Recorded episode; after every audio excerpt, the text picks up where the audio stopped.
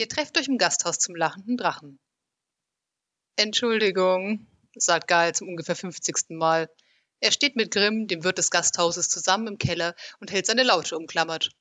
Seifenwasser steht ihnen bis zu den Waden. In der unangenehmen Stille, die folgt, schwimmt eine Kiste mit nun verdorbenen Lebensmitteln vorbei. Was sollte denn das? fragt Grimm schließlich.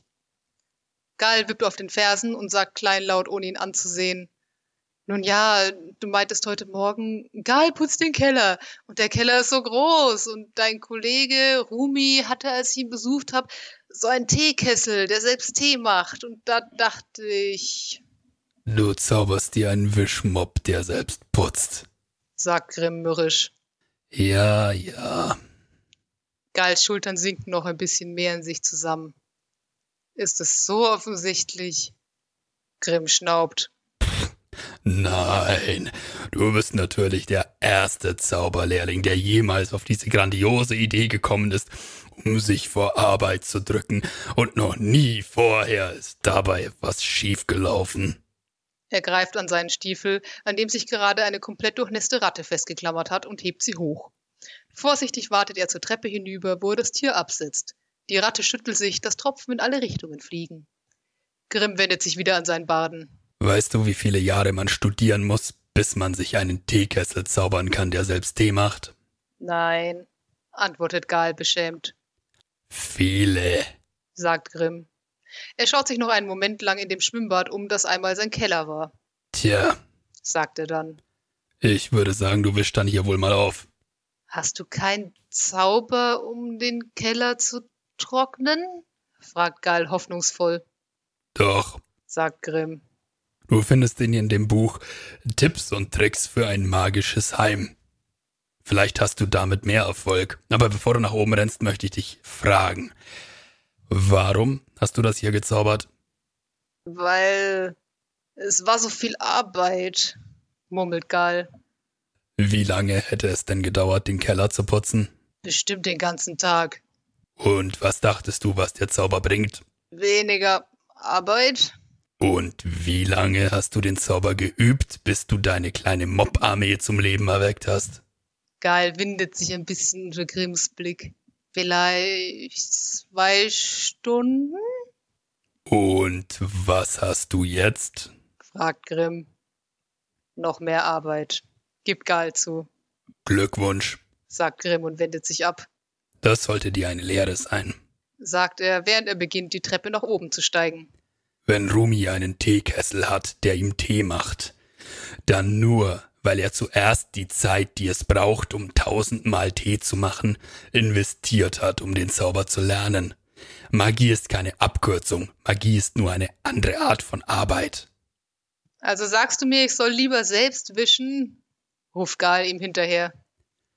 Mir egal, ruft Grimm zurück. Aber morgen will ich einen trockenen Keller oder ich zaubere dich zum Mob. Oben in der Gaststube sitzen die untersetzte Frau mit den aschblonden Haaren und der Mann mit dem buschigen Bart und der wilden Mähne, die ihm bis zur Hüfte reicht, am Tresen und diskutieren das Mittagessen. Sie haben gerade eine Entscheidung getroffen, als eine immer noch feuchte Ratte aus der Küche gelaufen kommt und irgendwo im Dunkel beim Kamin verschwindet. Kurz darauf erscheint der Wirt in quietschenden Stiefeln, die ebenfalls nasse Abdrücke auf dem Holzboden hinterlassen. Also, was darf's sein? fragt er, während er seinen Platz hinter der Theke einnimmt. Ähm, macht die Frau. You. Macht der Mann. Und damit willkommen zurück hier in der Taverne zum lachenden Drachen, wo wir die Sache mit der Ratte mittlerweile halb verarbeitet haben und mit unserem Essen fertig sind. Hi, ich bin Philipp. Und ich bin Nina. Und unsere heutige Sitzung und Diskussion hier handelt von Zauberschulen in D&D und unseren Problemen damit, diesen Begriff überhaupt zu definieren, weil er irgendwie mehrdeutig verwendet wird. Und wir schauen uns das alles an und diskutieren es und äh, stellen fest, was wir gut finden und was nicht so gut in diesem Bereich. Yeah. Zauberschulen. Nina, was ist dein erster Gedanke dazu? Harry Potter, you're a Harry Wizard. Ja, ja. Ehrlich gesagt, same.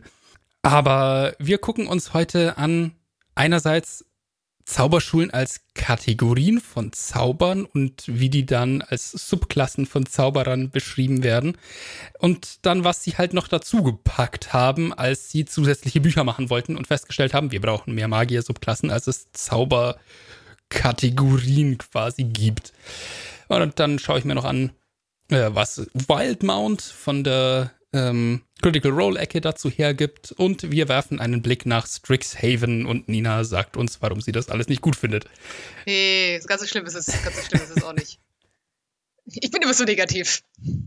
Wollen wir da einfach mal äh, bei den klassischen Kategorien einsteigen, Nina? Was meinst du? Das können wir sehr gerne machen, vielleicht voraus. Also korrigiere mich da gern, aber so wie ich das verstanden habe, sind ja eigentlich diese klassischen Zauberkategorien mit, hier, das ist Bannmagie und das ist Erkenntnismagie, die interessiert dich ja eigentlich generell im Spiel kaum. Außer wenn du deine Subklasse als Zauberer wählst oder wenn du einen Eldritch Knight machst oder einen Arcane Trickster oder welche von diesen neuen äh, Zauberer-Sub Klassen, also diese Aberrant Mind und diese Clockwork Soul. Und sonst brauchst du die ja eigentlich nicht. Also eigentlich sind die doch nur interessant, wenn du irgendwie einen Charakter erschaffst, wo dabei steht, wähle eine Zauberschule und nur aus dieser kannst du dann Zauber wählen. Plus drei deines Levels oder was auch immer.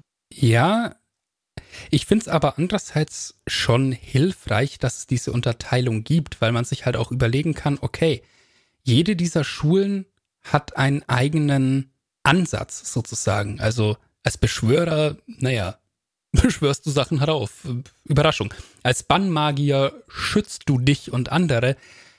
Und ich finde das schon von dem her interessant, weil man dadurch halt so eine Guideline kriegt für, hey, äh, ich möchte diesem zauberwirkenden Charakter irgendwie so eine Richtung geben. Da hilft's, finde ich.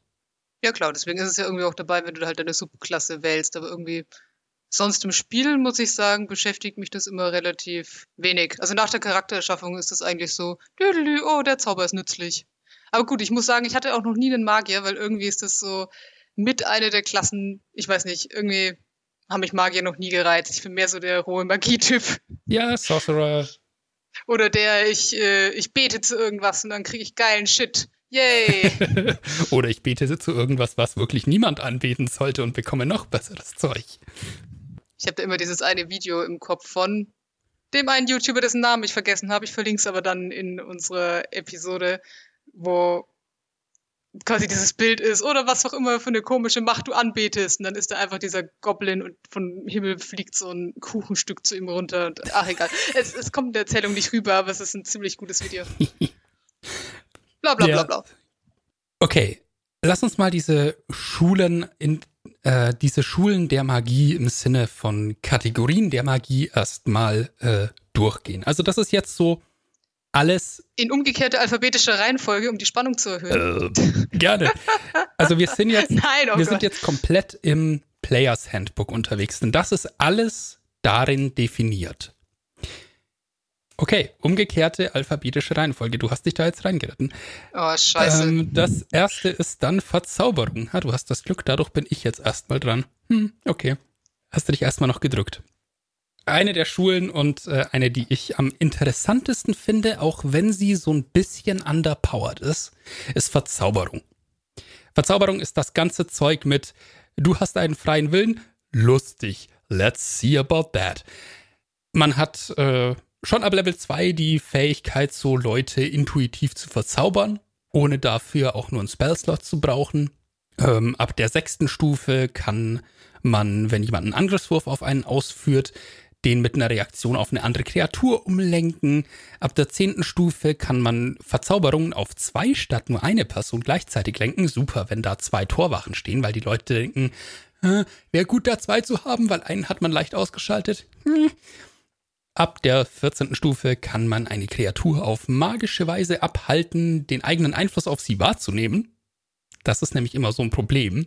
Wenn ein Verzauberungsrettungswurf erfolgreich ist vom Gegner, checkt er, was los ist. Wenn die Verzauberung in Timeout geht, also die Zeit, die die Wirkungsdauer endet, wissen die, man kann es Opfer nennen, was passiert ist und ja, zu dem Zeitpunkt solltet ihr über alle Berge sein, wenn ihr ein Verzauberungsmagier seid oder Bade oder was sonst für Verzauberungen verwendet.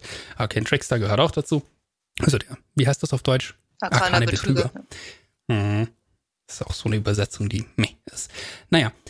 Und genau, das kann man dann ab der 14. Stufe so ein bisschen mitigieren mit dieser Zauberer, also Magier-Subklasse heißt es im Deutschen.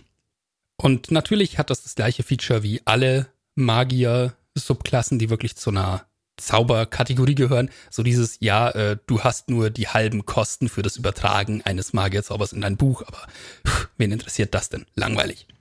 Philips Charakter hat es in unserer letzten Session interessiert, weil während alle anderen Spaß in der Taverne hatten und äh, sich mega zugesoffen haben, saß sein Charakter sechs friggin' Stunden lang am Tresen und hat vom Barkeeper aus dem Buch einen Zauber kopiert. Ah, man muss leiden für die Kunst. Ja, und das konnte ich äh, in drei Stunden machen tatsächlich, weil das eben ein Spruch meiner Schule war. Also deswegen ging das. Schule der Nekromantie. Muhaha. Jetzt habe ich so ein bisschen das äh, Technische von Verzauberungen erzählt und das ist alles relativ langweilig.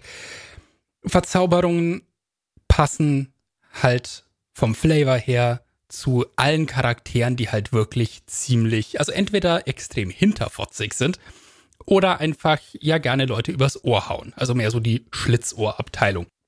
In allen Fällen ist es halt wirklich so, ja, du denkst, Nekromantie ist per Definition böse. Ja, Verzauberung zwingt anderen Leuten deinen Willen auf. Warum denkt man darüber besser? Keine Ahnung. Tatsächlich ist es mit Bezauberungen oder auch mit der Schule der Verzauberung dann entsprechend so, je höher man im Level kommt, desto wahrscheinlicher ist es, dass man Gegnern über den Weg läuft, die höchstwahrscheinlich ihre Rettungswürfe gegen Verzauberungen schaffen, weil sie da irgendwie Magieresistenz haben oder diese legendären Resistenzen oder es gibt tierisch viele, die einfach bei Bezauberungen oder Furchtzaubern Vorteil haben. Ich meine, allein schon bei sämtlichen Feenwesen ist das der Fall. Das heißt, es ist an sich eine coole Klasse, wenn man halt so ein Schlitzohr spielen will, das Leute manipuliert. Aber man muss sich auch im Klaren sein, das äh, klappt lange nicht jedes Mal und dann kann einen das halt ganz schön in die Pfanne hauen. Ich habe noch ein bisschen so äh, notiert, was für Zauber in diese Kategorie gehören, also Beispiele. Ähm, also das eigentlich alles, das psychischen Schaden macht oder Leute zu Freunden oder Befehlsempfängern macht. Außerdem gehört noch dazu Taschas fürchterlicher Lachanfall, Segnen, warum auch immer, Schlaf, äh, Verwünschen, also Hacks, Krone des Wahnsinns, was irgendwie seltsam ist, weil es buchstäblich so beschrieben wird, äh, man beschwört eine Krone herauf, eine materielle, die sich auf das Ziel des Zaubers setzt. Also es ist auch so, hey, warum ist das nicht Beschwörung? Personenmonster festhalten ist auch Verzauberung. Das hätte man aus meiner Sicht auch gut irgendwo anders reinpacken können. Zone der Wahrheit, na gut, das beeinflusst halt Leute, ne? dahingehend, dass sie nicht mehr lügen können. Wort der Macht Betäubung gehört auch dazu und Wort der Macht Tod.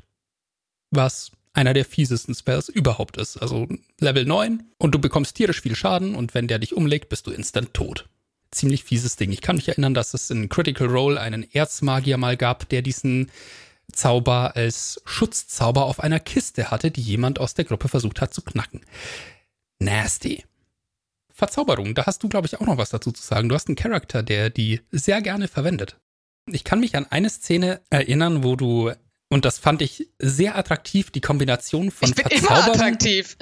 Tara ist auch sehr attraktiv.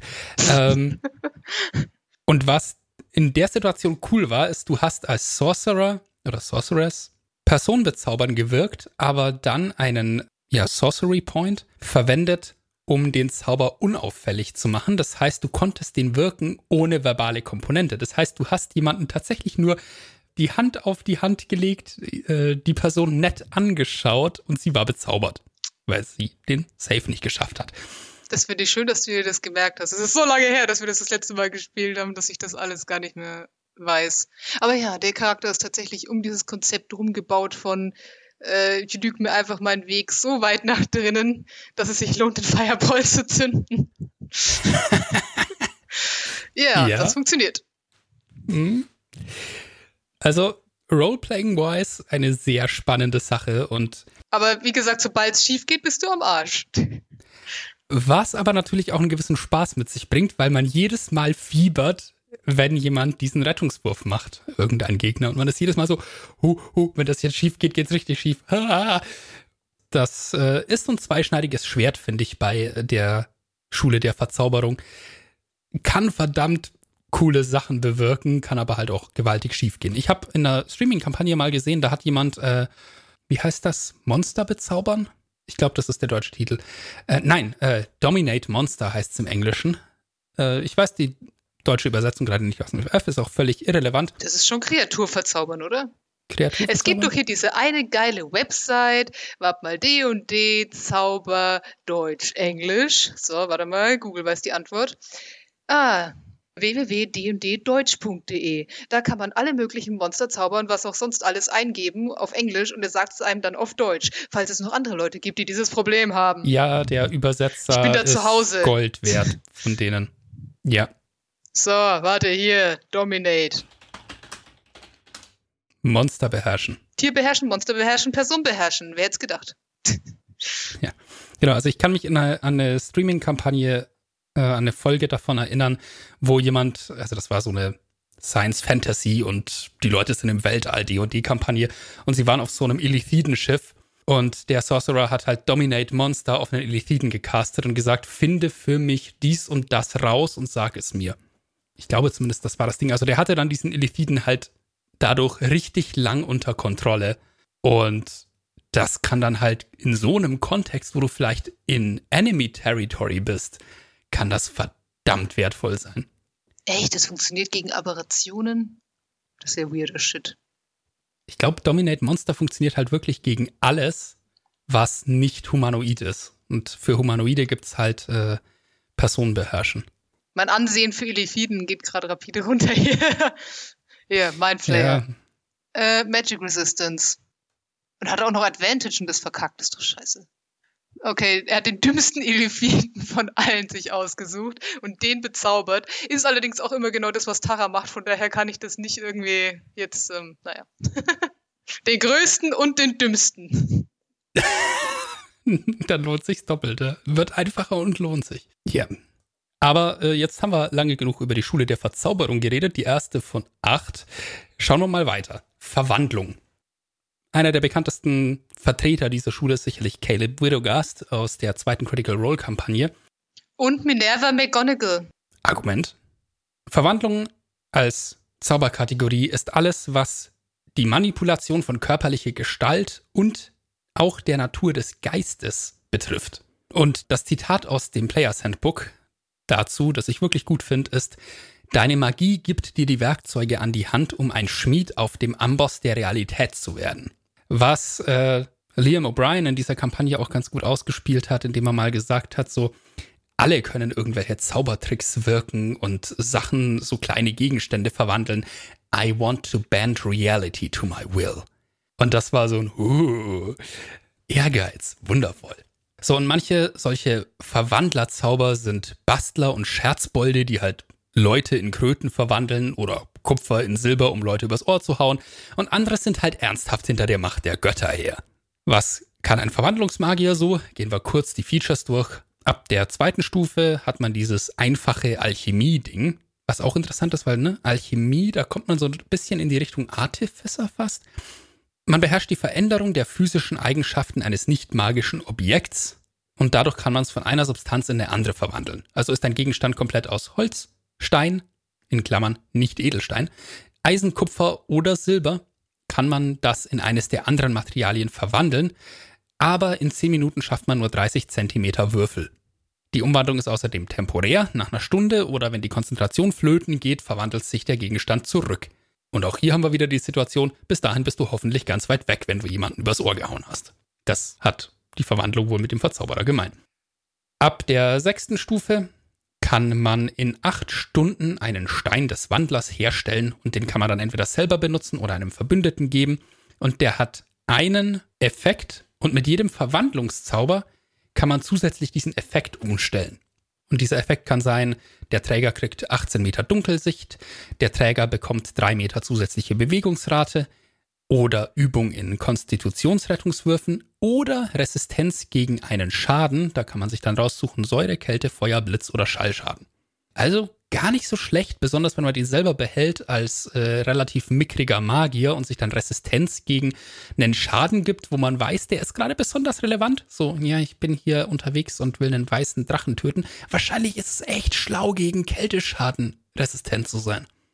Ab der zehnten Stufe kann man äh, den Zauber Verwandlung, englisch Polymorph, lernen, ohne Zauberplätze zu verbrauchen. Aber dann kann man ihn nur auf sich selber wirken und nur einmal zwischen kurzen und langen Rasten. Was einem halt einfach die Möglichkeit gibt, so, hey, du bist ein Verwandlungszauber, du kannst dich verwandeln. Jeden Tag, mindestens einmal.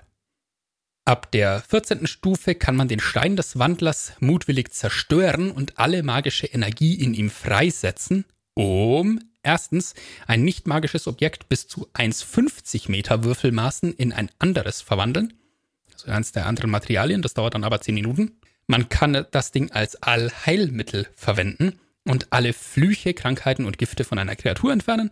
Man kann Leben wiederherstellen, also einen Toten tatsächlich zurückholen. Was ziemlich krass ist, wenn man bedenkt, so dass es sonst wirklich auf KlerikerInnen beschränkt.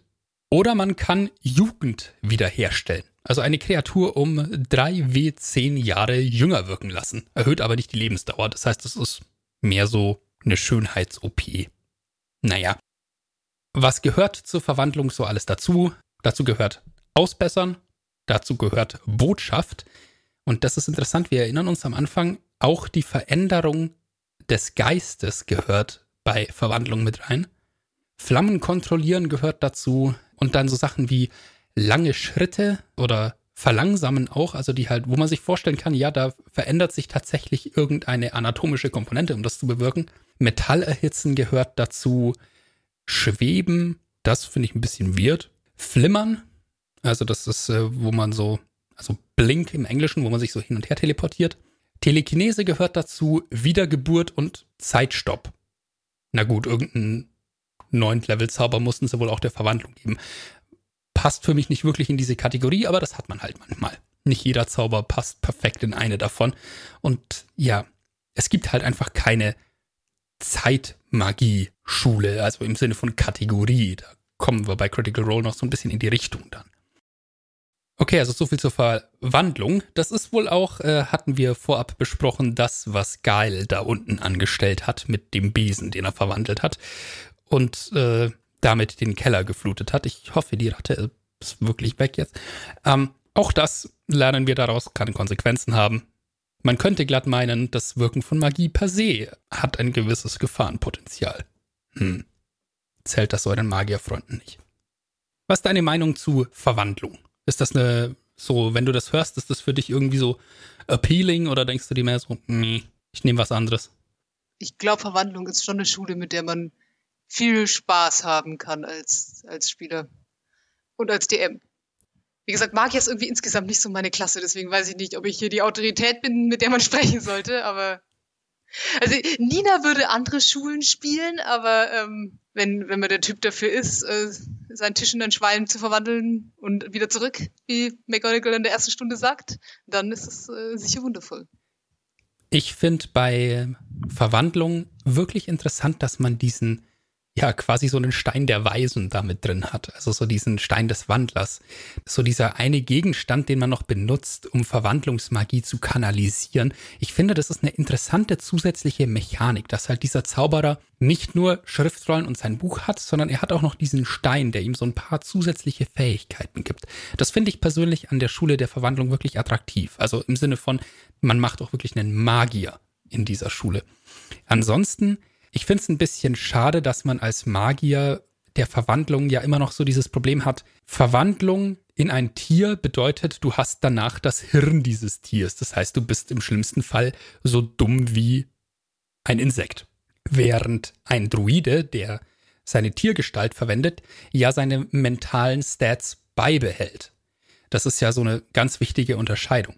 Das heißt, ähm, ja, dieses Verwandlungsding als Magier ist halt quasi eingeschränkt nützlich, denn in was du dich verwandelst, bestimmt halt auch, wie clever du danach bist. Und wenn es blöd geht, denkst du dir halt, ja, ich mache jetzt das. Und der DM sagt so, ja, gib mir mal einen Wurf auf Intelligenz mit deinen minus vier und dann schauen wir, ob du das schaffst. Naja, also ich meine, wie viel kannst du dir als Goldfisch schon vornehmen? Tja, das ist eben das. Buchstäblich das Goldfischhirn. Hier im Hintergrund ist gerade ein ziemlich krasses Gewitter. Ähm, also falls ihr hier kostenfreie Gewitter-Sounds zum Einschlafen, was weiß ich, äh, im Hintergrund habt, äh, wundert euch nicht. Ja, bei mir ist es mittlerweile vorbei. Kommen wir als nächstes zu meiner Lieblingsschule und was könnte die sein außer Nekromantie, because I'm edgy like that. Ja. Nina guckt sehr müde in die Kamera. Philipp hat am Anfang gefragt, welche Schulen ich will. Und ich habe gemeint, ist mir egal. Und natürlich Verwandlung, Nekromantie. Wer hätte gedacht? Mi? Well, man kennt sich. Nekromantie. Totenbeschwörung. Der Klassiker. Ab der zweiten Stufe kann man nicht nur für den halben Preis Nekromantiezauber übertragen, man kann auch einer mit Nekromantie, äh, einen, einer mit einem Zauber getöteten Kreatur Leben absaugen, wenn man sie, während man sie umlegt. Und zwar in Höhe des doppelten Zaubergrads, in Höhe des Dreifachen, wenn man es mit einem Nekromantiezauber schafft. Klappt natürlich nicht bei Untoten oder Konstrukten, wo will man da das Leben hernehmen, das ist ja gar nicht da. Jetzt kann ich von Philipps Charakter berichten, der einmal einen Vampir mit dem Vampirgriff getötet hat. Es war ein Fake-Vampir, glaube ich. Dennoch, aber ich habe es heute wiedergefunden. Ich habe mir tatsächlich aufgeschrieben, dass dein Charakter dabei meinte, weißt du, was Ironie ist? Ja, das fand ich ziemlich lustig. ja, da war ich auch sehr stolz drauf. Ab der sechsten Stufe lernt man den Zauber Tote beleben, falls man ihn noch nicht hat. Das ist so ein bisschen wie mit dem äh, Verwandlungszauber, der dann halt Polymorph einfach irgendwann lernt. Und das ist das Schicke ab der sechsten Stufe. Man kann einen zusätzlichen Zombie bzw. ein zusätzliches Skelett erwecken und sie haben mehr Trefferpunkte und sie richten mehr Schaden an. Das heißt, wenn man wirklich einen auf Hey, hier sind meine Zombies machen will, dann ist der Nekromantie-Magier wirklich die erste Wahl. Ab der zehnten Stufe hat man Resistenz gegen nekrotischen Schaden und das Trefferpunkte-Maximum, das eigene, kann nicht mehr reduziert werden was so ein typischer Nebeneffekt von nekromantischen Effekten ist, die Monster haben. Das ergibt auch irgendwie Sinn. Ne? Wenn man die ganze Zeit selber mit Nekromantie hantiert, dann entwickelt man wahrscheinlich eine gewisse Resistenz dagegen. Das liegt nahe.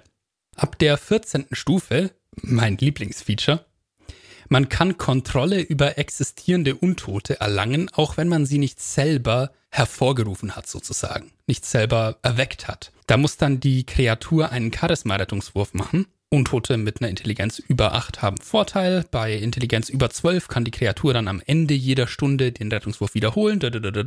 Für alle, die Liches kontrollieren wollen, Liches würfeln mit plus 3 auf Charisma-Saves haben mit Intelligenz 20 Vorteil und würfeln nach einer Stunde wieder. Aber das ist grundsätzlich möglich.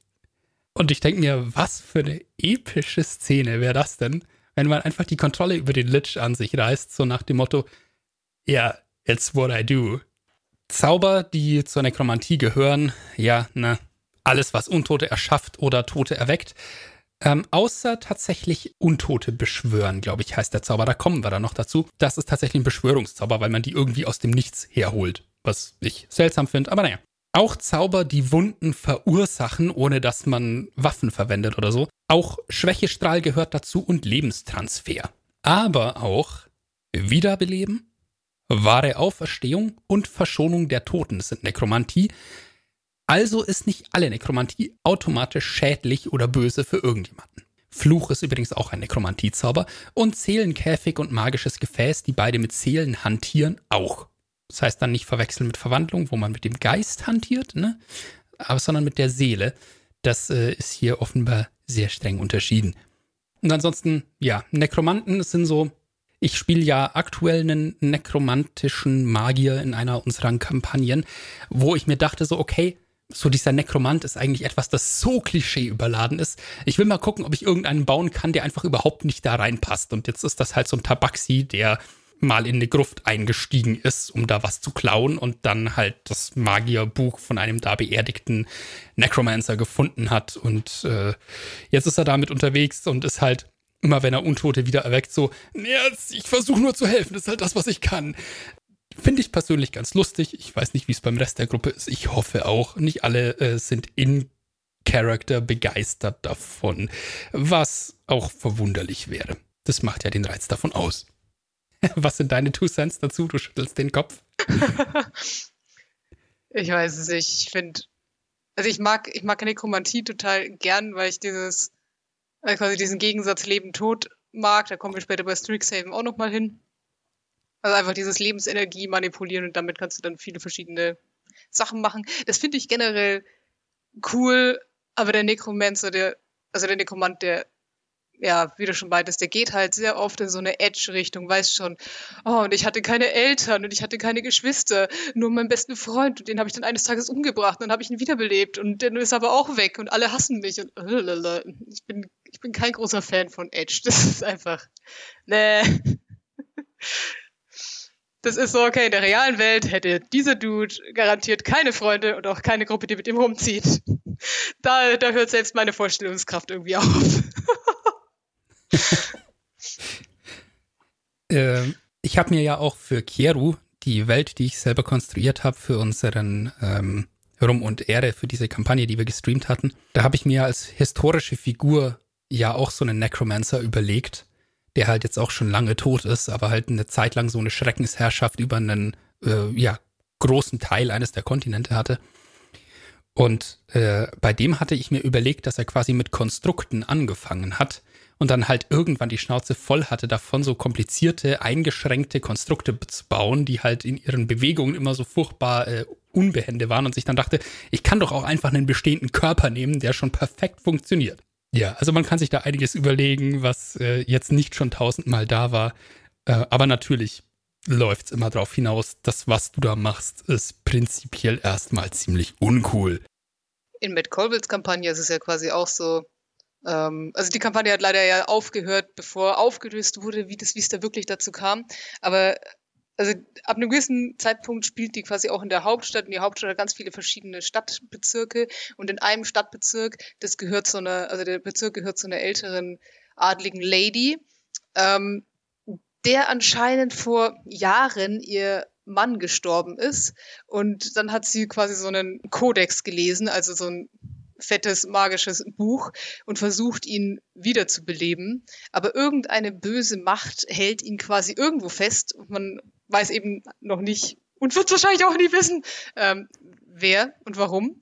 Aber auf jeden Fall hat er dieses Buch gelesen, wollte ihn wiederbeleben und es hat nicht funktioniert. Aber diese Woge aus nekromantischer Energie, die dann trotzdem freigesetzt wurde und dann ja nirgendwo hin konnte, weil sie konnte den Dude ja nicht wiederholen, äh, hat dann quasi diesen kompletten Stadtbezirk, in dem sie lebt, gegoult. Also ist sie jetzt quasi eine tote Königin in einem toten Stadtviertel. Aber die Leute sind immer noch normal drauf. Also es ist immer noch ein normaler Teil dieser Stadt. Leute gehen zur Arbeit, Leute machen ihr Ding, sind alle tot. ist auch ziemlich fett. Wow. Da wäre ich gern noch hingekommen. Es hätte mich interessiert, wie es da aussieht. Aber ja. Das, das ist cool. Das ist cooles Worldbuilding. Ja, yeah, Mann. Alright, es fällt mir schwer, aber dann schließen wir die Nekromantie hiermit ab. Als nächstes auf der Liste steht die Illusion. Erzähl mir doch mal was dazu. Ja, Illusion. An dieser Stelle haben wir ein Problem. Ich habe mir quasi die Zauberschulen angeschaut, aber mehr die Zauber in den Schulen und weniger die Zauberer in den Schulen. Deswegen habe ich das nicht so nach Leveln aufstrukturiert wie Philipp, aber vielleicht äh, ist trotzdem was Spannendes dabei. Genau, Illusion. Die ganzen Illusionszauber sind eigentlich dazu da, äh, die Sinne zu manipulieren. Also in gewisser Weise ist es wie Verzauberung, nur geht's eben, also der Fokus ist nicht, die andere Person direkt zu manipulieren, sondern mehr den Geist halt hinters Licht zu führen. Also Illusion verändert quasi die Sinneswahrnehmung des Ziels und überzeugt sie, dass da irgendwas ist, was nicht wirklich da ist. Und das ist äh, somit eine der Schulen, die am meisten davon abhängt, wie die Spieler und der DM das umsetzen, finde ich. Also wie viel Spaß das am Ende dann auch macht. Weil Illusion halt, wenn sie nicht irgendwie so ein bisschen Gerollen spielt, wird ziemlich öde ist.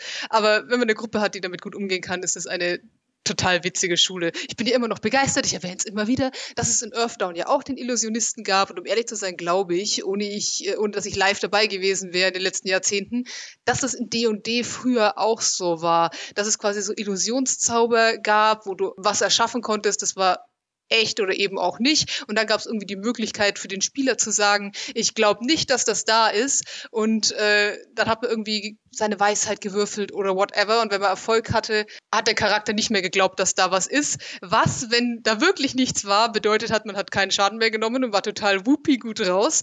Wenn da wirklich was da war, war es halt ja, es ist süß, dass du das nicht glaubst, aber es ist da. ähm, genau, was ich irgendwie eine witzige Mechanik finde und das in Earthdown funktioniert quasi ähnlich, dass, also der Illusionist hat da die Möglichkeit immer, also von allem, was er zaubert, gibt's immer eins, das ist echt und eins, das ist unecht und dann musst du quasi rausfinden, als Gegenüber, okay, kann ich das jetzt ignorieren oder habe ich jetzt ein Problem? Und das finde ich ziemlich lustig, weil das ziemlich geniale Charakterideen eröffnet. Also für mich wäre das so diese klassischen Trickbetrüger, fahrendes Volk, Leute, die einfach so ein bisschen Spaß haben wollen und aus oder sich aus kniffligen Situationen raus retten. Und in Öftern wurde es damals auch so, ähm, also der ernstere Hintergrund der Klasse war quasi, dass die Zauberer damit versucht haben, den anderen Leuten klarzumachen, dass nichts ist, wie es scheint und sie sich nicht auf irgendwas verlassen sollen, vor allem nicht auf ihre Sinne. Ähm, also es hatte quasi auch so einen erzieherischen Effekt. Egal, zurück zu D&D.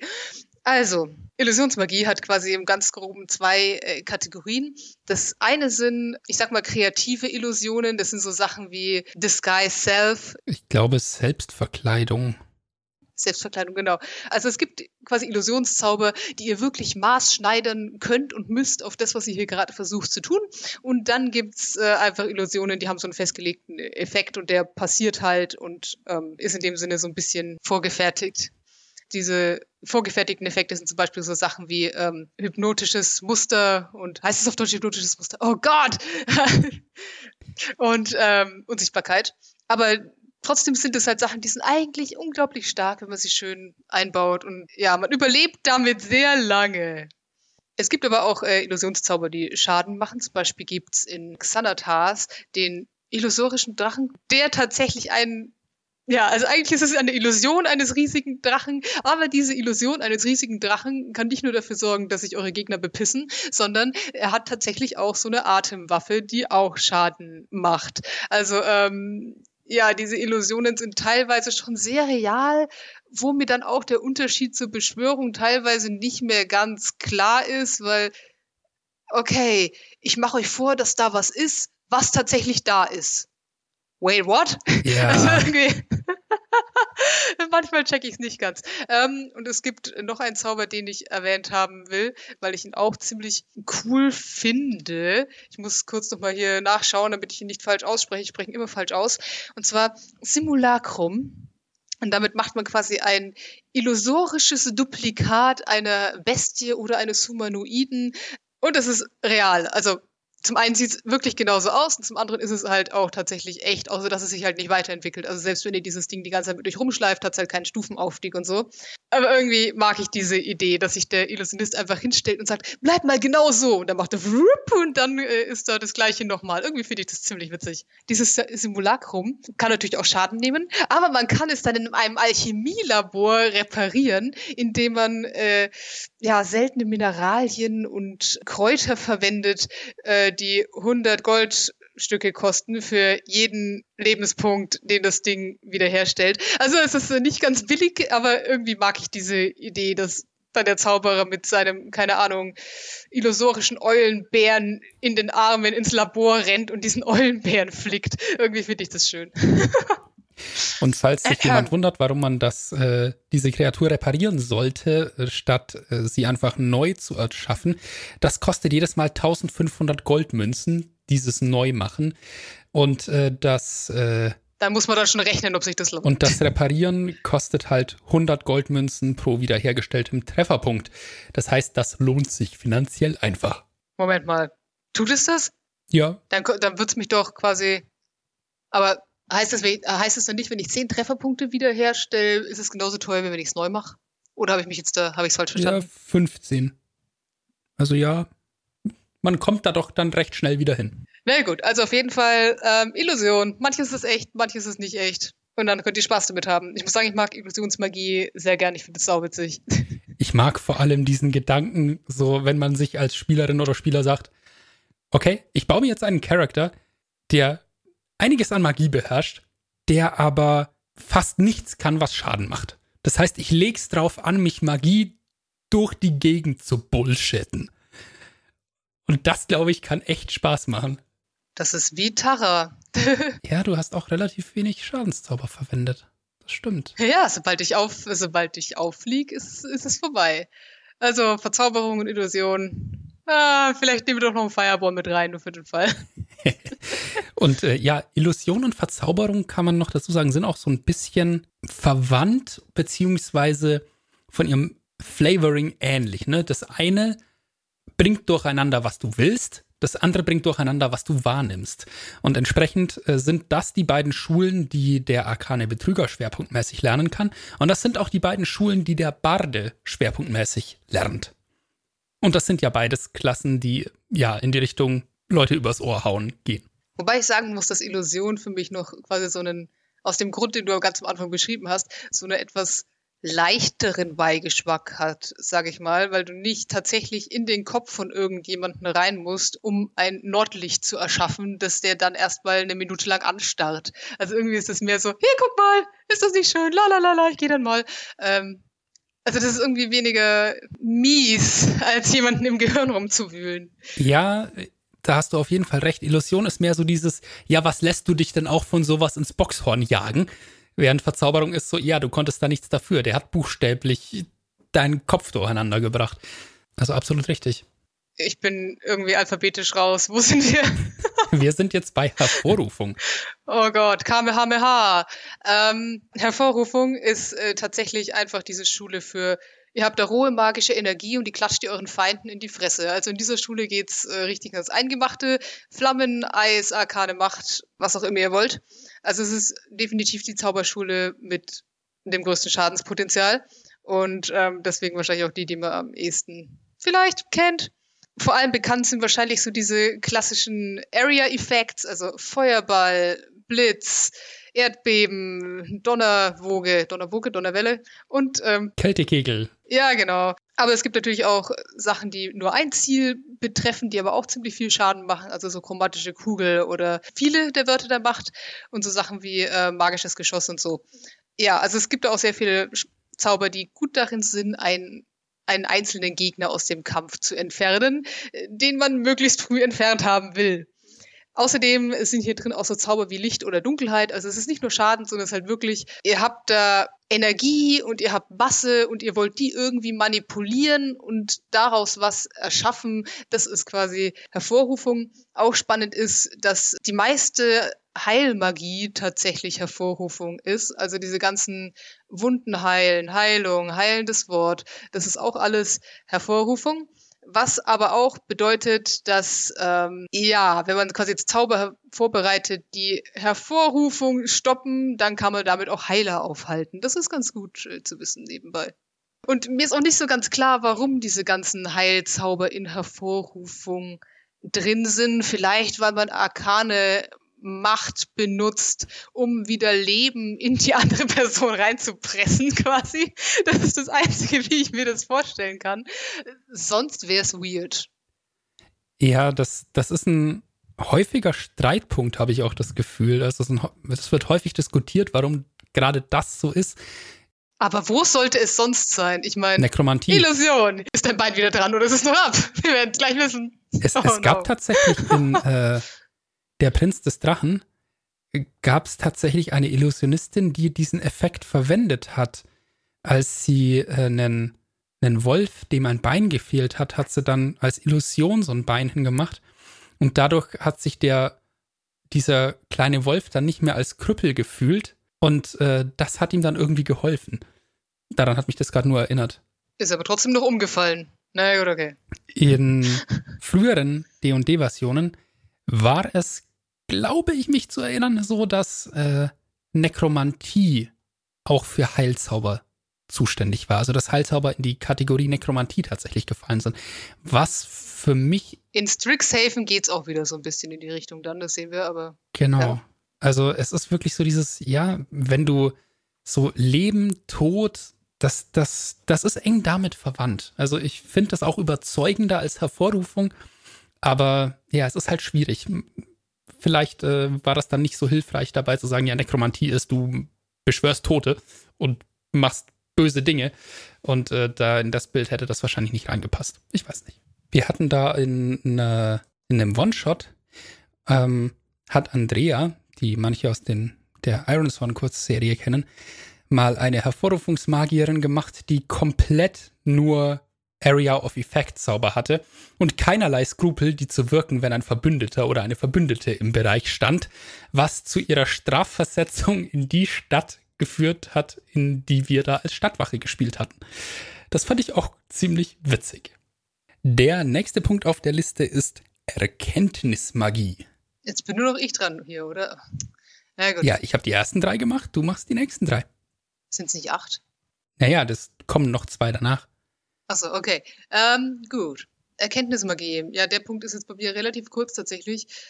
Es ist geheimes Erkennen und Informationen erlangen. Also ich finde ja Weissagung irgendwie besser, aber wahrscheinlich hat man dann nur komische alte Frauen im Kopf, die Knochen auf den Tisch werfen und sich darüber beugen oder so. Ja, bei Erkenntnismagie sind ähm, die wichtigsten Zauber diese ganzen Entdecken, Finden und Aufspüren Zauber, also Gift und Krankheit entdecken oder Kreatur aufspüren oder Fallen finden, Hellsehen und diese Vorahnungszauber und natürlich diese ganzen äh, Spracheneffekte. Also, dass man Sprachen versteht oder dass man Geschriebenes lesen kann und so, das ist auch alles Erkenntnismagie. Ja, und ich muss sagen, habe ich noch nie drüber nachgedacht. Ich fände aber irgendwie, also ich glaube, also bisher hatte ich diese Zauber immer nur bei anderen Klassen so als Unterstützung dabei am Rand, weil es halt einfach, keine Ahnung, wenn du ein Ranger bist und du läufst durch den Wald und überlegst dir, oh, kann ich diese Pilze essen? Oh, mein Survival-Wurf war jetzt nicht so geil. Mach halt mal Gift und Krankheit entdecken. Oh, kein Gift, geil, Pilze. Dann hatte ich das immer dabei. Aber ich glaube auch Magier nur mit solchen Zaubern zu machen, wäre ziemlich spannend. Also der wäre dann überhaupt nicht irgendwie Kampf abhobt, aber halt enorm nützlich in so gut wie allen Lagen eigentlich. Also irgendwie ist das schon ziemlich, ziemlich genial. Das sollte man drüber nachdenken. Ich mag persönlich auch den Sagenkundezauber unglaublich gerne. So dieses, ja, du, solange du einen Sachverhalt von wirklich hoher Bedeutung vorliegen hast, also irgendwie ein Artefakt oder du willst etwas über eine Legend, über einen legendären Bösewicht rausfinden oder so, dann kannst du diesen Zauber wirken und kriegst einfach Informationen dazu. Das, das ist ziemlich fett und bringt einem halt dann auch, ich mag diese Idee, das als DM so zu staffeln, so wenn du identifizieren wirkst auf einen Gegenstand, zum Beispiel auf ein Artefakt, dann kriegst du so die oberflächlichen Informationen, aber manche Sachen halt auch einfach nicht. Und Sagenkunde bringt dir dann halt noch einiges darüber hinaus. Hm. Ich muss sagen, übrigens der erste Gedanke, den ich dabei hatte, was würde ich dir geben, was dir dann diese Informationen erzählt? Und da war meine erste Assoziation irgendwie aus ähm, der Schrecksenmeister von Walter Mörs. Da gibt es einen Baum, das ist der Baum der Erkenntnis. Und es ist ein Nussbaum. Und wenn du die Nüsse davon isst, dann kriegst du quasi für jede Nuss eine Erkenntnis.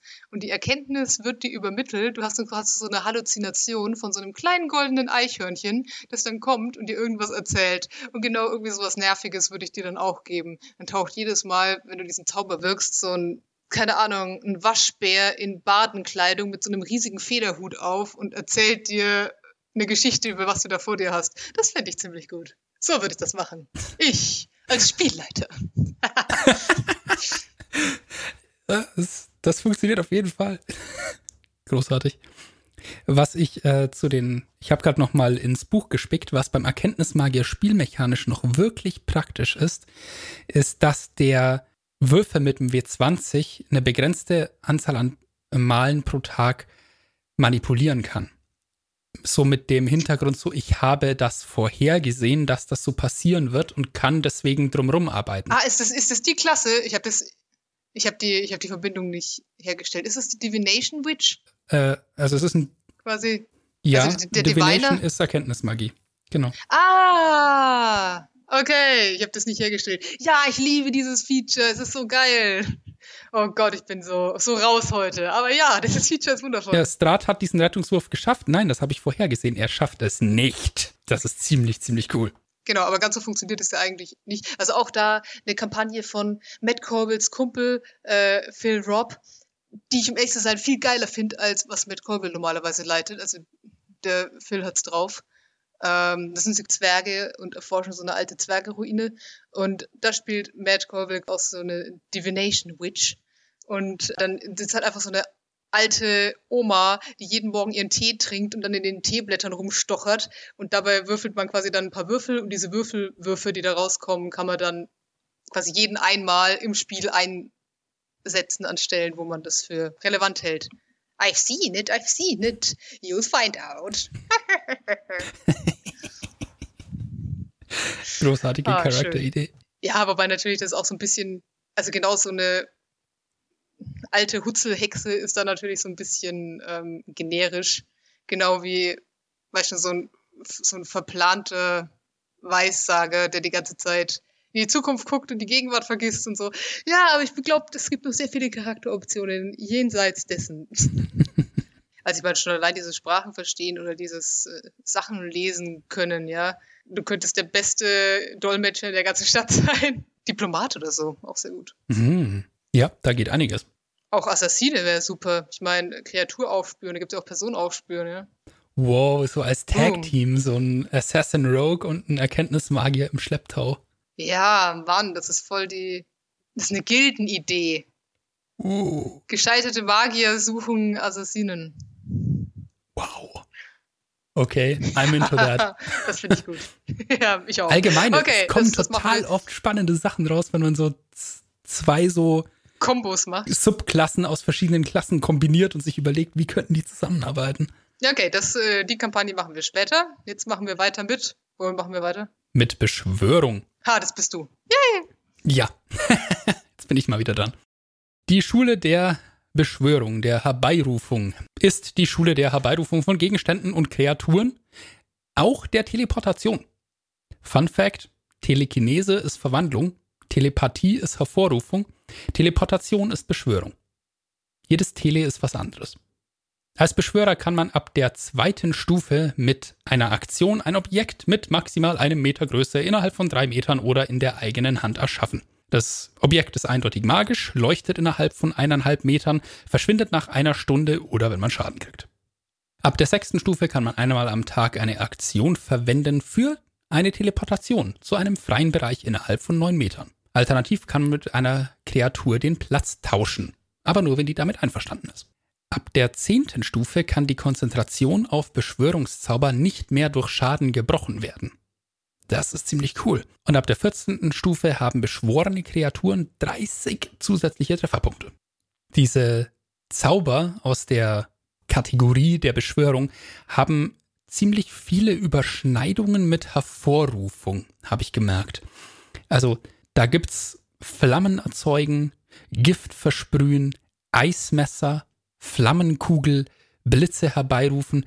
Diese Zauber sind alle Beschwörung, könnten aber gefühlt genauso gut Hervorrufung sein. Alle Beschwörungen von Tieren finden sich in dieser Liste, aber halt auch alle möglichen Teleportationen wie Nebelschritt oder Teleportation selbst. Untote beschwören ist auch eine Beschwörung, das hatte ich schon angerissen, nicht Nekromantie. Und Wunsch ist auch eine Beschwörung. Das ist quasi die mächtigste, die es davon gibt. Ja, also Beschwörung ist so der klassische Ich mache Dinge aus nichts Magier. Was ja wirklich so dieses, dieses Merkmal der Magie ist. Du machst etwas aus nichts. Weil das halt etwas ist, was du ohne dieses Element der Magie unmöglich machen kannst, ne? Das ist nicht wie Physik funktioniert. Und Magie ist dann quasi so das Loophole da drumrum. Wobei ich ja mal von Hermine gelernt habe, und dem hänge ich auch an, dass du nicht irgendwas aus nichts machen kannst. Du brauchst irgendwas immer, wo das herkommt. Deswegen finde ich irgendwie, also ich mag Beschwörung, aber irgendwie in der Welt, wo es Hervorrufung gibt, wo man also quasi sagt, okay, es gibt hier eine Klasse, die rohe magische Energie nimmt und sie dann in irgendwas umwandelt, äh, also womit du hantierst als Magier, dem entgegenzustellen, ja, hier ist noch eine andere Klasse, die macht was aus nichts, ist irgendwie so, wait, what? Heißt das irgendwie, die Beschwörungsmagier sind krasser als die Hervorrufungsmagier, weil die einen noch die, Ma also die Energie brauchen und die anderen nicht? Wie kann das sein? Keine Ahnung. Ich, Ja, warum solltest du Verwandler sein, wenn du, wenn du Beschwörer sein kannst? ja, ne? also etwas, etwas aus nichts finde ich irgendwie komisch. In meiner Welt hätte alles irgendwie seine, seine Repercussions. So. Ja. ja, vieles davon macht ja auch ja, versetzt Dinge von A nach B. Ne? Das ist ja dieses ganze Teleportationsding. Und auch bei Beschwörungen von Kreaturen ist es ja häufig so, dass man die dann irgendwie, äh, ja, wenn man irgendwie einen Teufel heraufbeschwört, dann kommt der halt auch von irgendwo her. Der, der wird nicht aus nichts hervorgezaubert. Äh, ähm, ja, aber gleichzeitig so diese Gegenstände, die man in der Hand heraufbeschwört, kommen halt wirklich aus dem Nichts.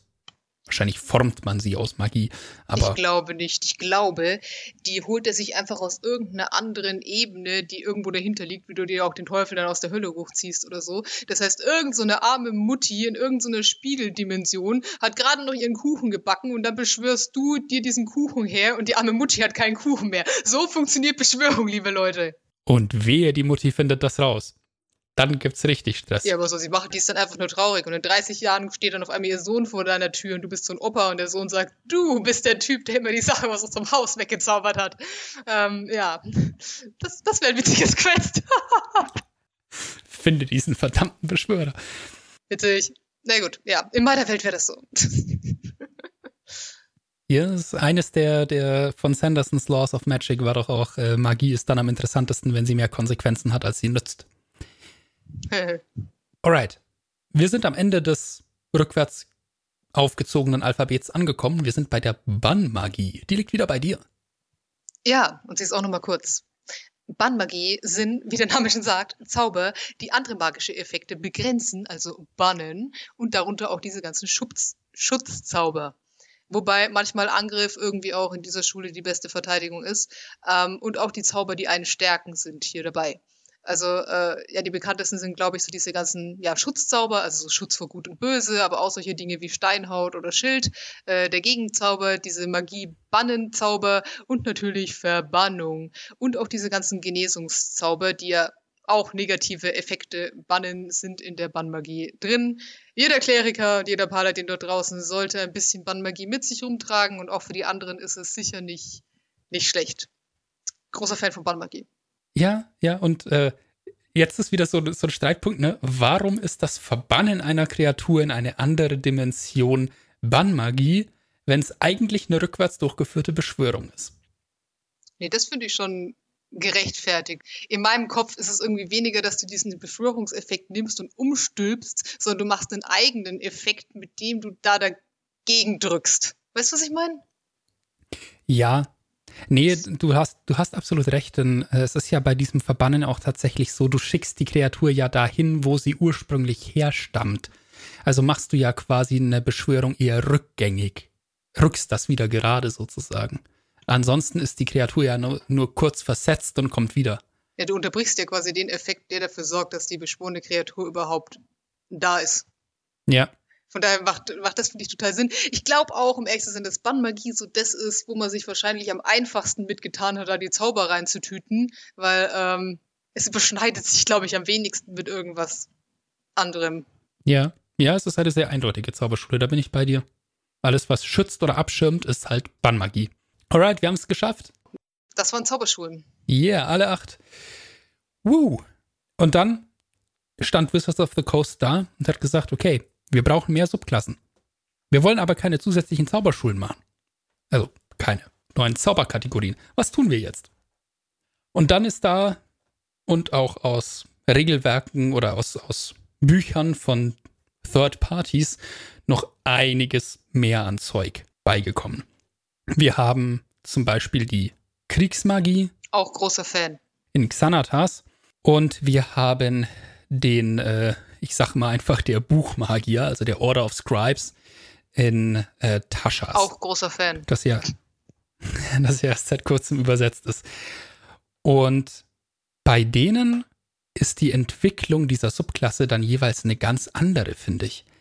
Denn da wird mehr so eine, so ein Zweck, also beim Kriegsmagier ist es so, man hat sich überlegt, okay, lass uns was finden, was ein, auf einen Zweck spezialisierter Zauberer ist oder Magier, der quasi dann seine Zauber halt speziell darauf zugeschnitten quasi sich aussucht. Da haben wir gesagt, okay, Kriegsmagier, was brauchst du im Krieg? Du brauchst Angriff und du brauchst Verteidigung. Du brauchst Hervorrufung und du brauchst Bannmagie. Und das sind diese zwei Schwerpunkte, die dieser, die dieser Kriegsmagier dann hat. Du hast gemeint, du bist großer Fan davon. Woher kommt das? Keine Ahnung, ich muss sagen, das hat wahrscheinlich wie immer, weil ich mir keine Regeln merken kann, wie immer weniger äh, regeltechnische Gründe als einfach, ich, ich weiß nicht so, also ich kann nicht sagen, dass Charaktere, die in Bibliotheken sitzen und studieren, mir nicht liegen. Das wäre irgendwie auch äh, falsch. Aber keine Ahnung, ich mag einfach so diese Vorstellung, dass du so, keine Ahnung, du bist ein Magier inmitten von lauter Kriegern und dann machst du deine fetten Feuerbälle in die Gegner und das ist einfach mega episch und ah, ich, ich weiß nicht, ich finde es irgendwie, es ist schwer in Worte zu fassen, aber wenn man quasi so filmische Szenen im Kopf hat, macht das echt viel her, so ein Kriegsmagier. Vor allem, weil er irgendwie halt auch so diesem klassischen Bild des Magiers so ein bisschen widerspricht dadurch, weil du bist halt einfach vorne mit dabei. Schwer zu erklären. Ja, das kam jetzt nicht gut rüber. In meinem Kopf ist es episch. Nee, sehe ich auch absolut so. In sämtlichen Filmen, die Zauberer auf dem Schlachtfeld zeigen, gibt es ja in aller Regel diesen krassen Effekt, dass man halt sofort sieht, ja, die sind dabei, weil die mit einer Aktion unglaublich viel mehr Wirkung erzielen können als ein Krieger, selbst wenn dieser Krieger sehr stark und sehr geübt in seinem grausamen Handwerk ist. Dafür kann er das dann halt nicht fortwähren, sondern ist halt irgendwann mit seinen Zaubern am Ende. Ja, vor allem wäre das also, wenn es meine, wenn's meine Welt wäre, wären diese Kriegsmagier halt irgendwie auch so, weißt du, so einer in einer Million oder so. Also, weil du ja alles mitbringen musst. Du bist, musst irgendwie eine gute Konstitution haben, du musst schlau sein, du darfst dir nicht in die Hosen machen, du musst diese Zauber beherrschen, äh, du darfst nicht irgendwie sozial nicht so gut drauf sein, weil du musst ja im Team agieren. Also, ja, ich glaube, das wären, in meiner Welt wären das echt herausragende Individuen. Und wenn ich dann einen Charakter hätte, der sich auf dem Weg macht, einer von denen zu werden, hui. Das wäre eine lange und anstrengende und epische Reise, du. Ja. Nee, ist eine sehr coole Charakteridee. Wenn wir jetzt schon bei untypischen Magiern sind, dann müssen wir auch die eine zusätzliche Subklasse, die ich noch nicht erwähnt hatte, dazu nehmen, nämlich den Bladesinger, den Klingensänger. Der war das erste Mal, glaube ich, im Sword Coast Adventurers Guide mit drin und wurde dann in Taschas quasi neu aufgelegt. Und der wurde mir mal so erklärt, dass der mystische Ritter als Subklasse des Kämpfers, der so ein bisschen Zauber auch kann, das ist der Kämpfer mit Magie. Der Klingensänger ist der Zauberer mit Schwert. Das heißt, der Schwerpunkt ist eindeutig ein anderer. Der ist auf den Zaubern. Aber gleichzeitig kannst du in diesen Klingensang reingehen, also in diesen Modus, wo du quasi übernatürlich schnell und elegant mit einem Schwert durch die Horden der Gegner springst und dabei Lieder singst. Was ein unglaublich cooles Bild ist. Und ich finde es noch interessant, dass dem Regelwerk die offizielle Guideline ist quasi, das kann nur ein Elf sein, dieser Charakter.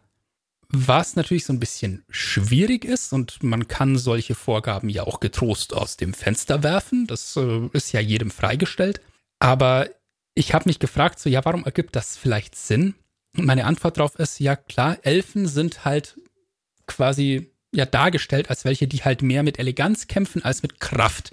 Es ist, sie sind so nicht das stärkste Volk, aber Schnelligkeit liegt ihnen vielleicht ganz gut. Und dann habe ich mir halt gedacht, ja, vielleicht ist das halt auch andererseits, also dieses, dieses Ding von Eleganz oder so, das Schnelligkeit, das kriegen Menschen, glaube ich, auch noch ganz gut hin, zum Beispiel, oder Halblinge. Aber was ich mir dann halt denke, ist, ja, vielleicht ist diese Kunst des Schwerttanzes, des Klingentanzes, so dermaßen kompliziert, dass du die Lebenszeit eines Elfen brauchst, um das halbwegs zu meistern. Und das, den Gedanken mag ich, dass halt, dass das auch so ein bisschen so dieses einer in eine Million Ding ist oder halt, ja, das ist etwas, das ist so unfassbar kompliziert und aufwendig und ja, der kann da singend durch die Horden von Gegnern springen, weil er das seit Jahrhunderten trainiert hat. Und das ist einfach perfekt und niemand kann ihn treffen, denn er sieht jede Bewegung kommen, weil er hat das schon eine Million Mal geübt und war in Hunderten dieser Kämpfe. Also, dass du dann halt irgendwann so einen geradezu übernatürlichen Krieger und Magier hast, der diese Kunst halt so perfektioniert hat, dass es eigentlich naja, natürlich ist es übermenschlich, es ist ein Elf, aber dass es quasi übernatürlich ist. Und diesen Gedanken finde ich ganz spannend. Ist auf jeden Fall ein schönes Bild. Und dann haben wir noch diesen Order of Scribes. Und damit gehen wir komplett 180 Grad weg von den Magiern, die kämpfen können und hin zum The Magest Mage That Ever Maged, um so ein bisschen auf den Bardest Bard That Ever Barded zurückzukommen. The Bardest Bard That Ever Did Bard. So rum war's. Und du hast halt wirklich diesen Magier mit einem belebten Zauberbuch, das dann, der dann halt Sachen kann wie Rituale schneller wirken, einmal am Tag.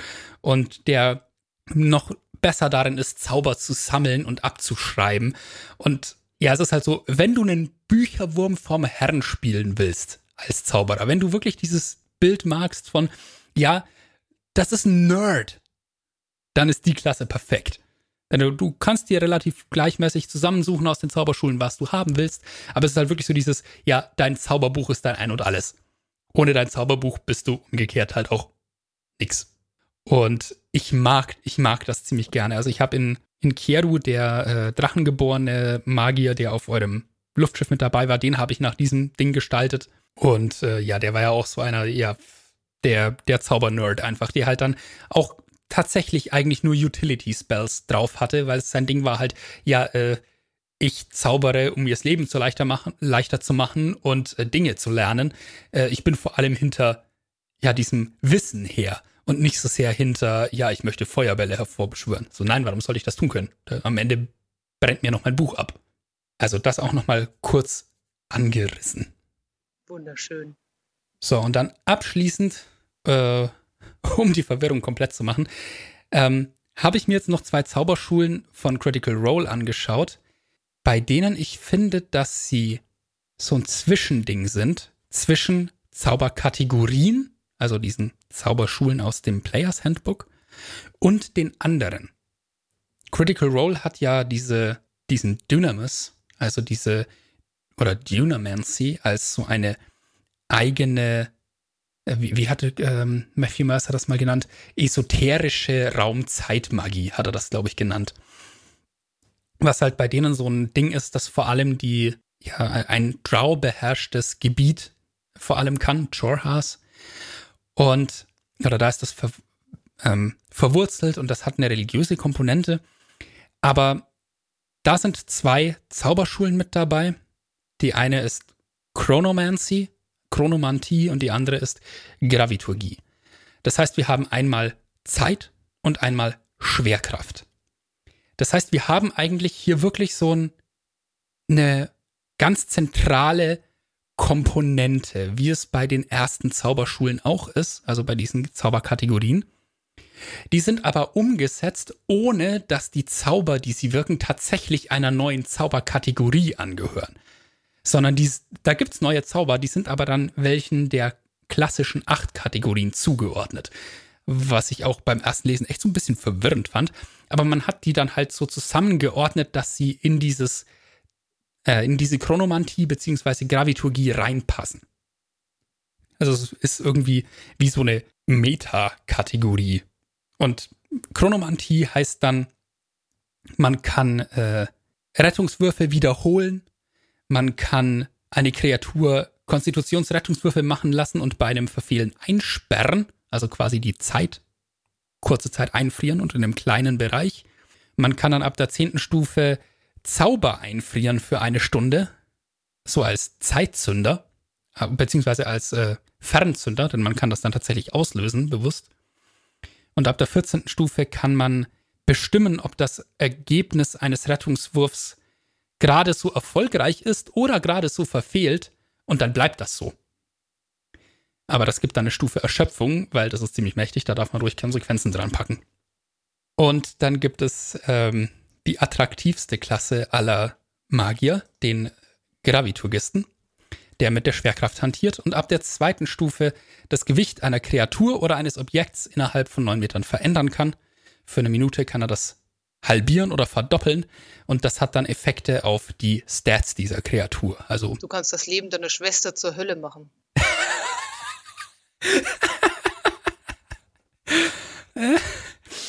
ähm, das hat halt dann Auswirkungen auf die Geschwindigkeit, Sprungweite, Stärkewürfe und Rettungswürfe einer Kreatur.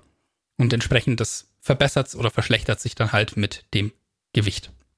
Ab der sechsten Stufe kann man einen, mit, bei einem Treffer mit einem Zauber ein Ziel fünf Fuß bewegen, wenn es einverstanden ist. Ab der zehnten Stufe kann man eine Kreatur, die innerhalb von 18 Metern mit einem Waffenangriff getroffen wird, ähm, kann man diesen Waffenangriff verstärken für zusätzlichen Schaden oder Fallschaden erhöhen. Was ja wirklich cool ist, weil das halt mit dieser Schwerkraft dann auch super erklärbar ist. Und ab der 14. Stufe kann man ein, kann man Kreaturen innerhalb von 9 Metern einen Stärke-Rettungswurf machen lassen oder die nehmen 2 W10 Energieschaden. Das heißt, man kann wie so eine Welle aus starker Schwerkraft aussenden. Ja, also das nochmal als äh, Erweiterung der bestehenden Zauberschulen. Das äh, sind dann die Zauberschulen, die man im Explorer's Guide to Wildmount, war glaube ich der volle Titel, finden kann sehr äh, viel Flavor dabei. Und ähm, ja, es sind schon wirklich Schulen mit einem ganz eigenen Spirit dabei, aber eben unter dem Verzicht von der Einführung neuer Kategorien von Zaubern. Witzig. Finde ich, find ich gut, will ich jetzt auch spielen. Das mit der Zeit finde ich ziemlich lustig. Ja. Ja, und es gibt eine Szene in, in der Critical Role-Kampagne, da lernen sie so einen Draw-Magus kennen. Und es gibt so eine epische Szene, wo es irgendeine, ja, irgendein böser Charakter versucht, ja, greift einen der Charaktere an und dann steht Essig, dieser Zauberer, halt daneben, hebt seine Hand und diese Gegnerin wird in die Luft gehoben und wie in sich zerquetscht. Also als wäre plötzlich in ihrer Mitte ein schwarzes Loch. Und das ist auch so, okay, das ist gruselig. Ich glaube, damit wären wir jetzt mit unseren Zauberschulen, Zauberkategorien, dem ganzen Zeug in dem Sinne fertig und können sagen, okay, jetzt gibt es noch ganz andere Zauberschulen, nämlich buchstäblich Schulen in diesem einen Regelwerk, äh, Modul, was es da gibt. Das man benutzen kann, um Zauberschüler in Zauberschulen zu spielen. Also wie Harry Potter, nur mehr als eine Schule und alle am gleichen Ort, damit es auch möglichst viel Teenage Drama gibt. Yeah! Yeah! Die Rede ist ah, von Strixhaven, a Curriculum of Chaos. Bevor wir einsteigen, vielleicht erstmal generell, Philipp, was hältst du insgesamt von Strixhaven? Nur damit wir hier die Fronten geklärt haben, bevor wir anfangen und sich niemand wundert. ähm, ich finde es interessant, denn ich mag diese Ordnung von Zauberschulen nach Philosophien statt nach Zauberkategorien. Wobei du mir vorhin noch erklärt hast, dass die Zauberkategorien eigentlich ja auch nur Denkweisen sind. Ich sag ja, es ist schwierig auseinanderzuhalten, das Ganze. Und du?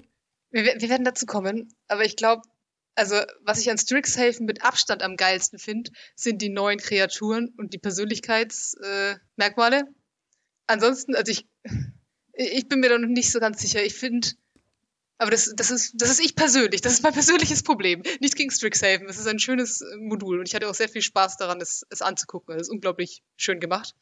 Ähm, also diese Bilder sind fantastisch. Egal. Aber ähm, irgendwie, weiß ich nicht, für mich wäre das irgendwie so ein Modul, wo ich sagen würde, okay, wir spielen jetzt alle in Strixhaven und wir bleiben in Strixhaven. Und dann ist es irgendwie okay. Ab dem Moment, wo die Klassen, also wo ich diese Klassen, die da jetzt drin sind, mit der schon bestehenden realen Welt zusammenbringen müsste. Also, keine Ahnung, wenn ich mir meine Welt ausgedacht hätte, ohne dass Strixhaven vorher drin gewesen wäre, hätte ich jetzt ein großes Problem, die da reinzubringen, wenn ich ehrlich bin. Also, ich weiß nicht, für mich fühlen sich diese Klassen irgendwie weird an. Was, glaube ich, daran liegt, dass, also ich habe mir die zumindest, die ich jetzt hatte, angeschaut und mir gedacht, okay, ich hätte mir jede von denen auch vorher schon entweder über so ein bisschen Homebrew oder über irgendeine Klassenkombination selber zusammenstöpseln können. Das hat jetzt nicht so den. Also ich meine, ich spare mir dadurch dieses Zusammenstöpseln, das ist bequemer, aber es hatte für mich jetzt nicht so diesen, oh wow, auf die Idee bin ich noch nie vorher gekommen, das ist ja toll, Moment. Keine Ahnung. Ja, das, das macht D und Das heißt nicht, dass sie nicht schön sind, aber das ist aber auch wirklich was, was Wizards of the Coast in den letzten paar Büchern gerne mal gemacht hat. So Sachen, die im Homebrew einfach umsetzbar sind, da dann als ja, Füllmaterial in Regelwerken zu verwenden. Das, da gab es auch einiges an Kritik dafür. Nichtsdestotrotz, es ist ganz süß und ähm, ich denke, es macht auch sehr viel Spaß zu spielen, vor allem wenn man wirklich eben mal so ein Campusleben haben will in so einem Mikrokosmos. Ähm, von daher schauen wir uns das einfach mal an.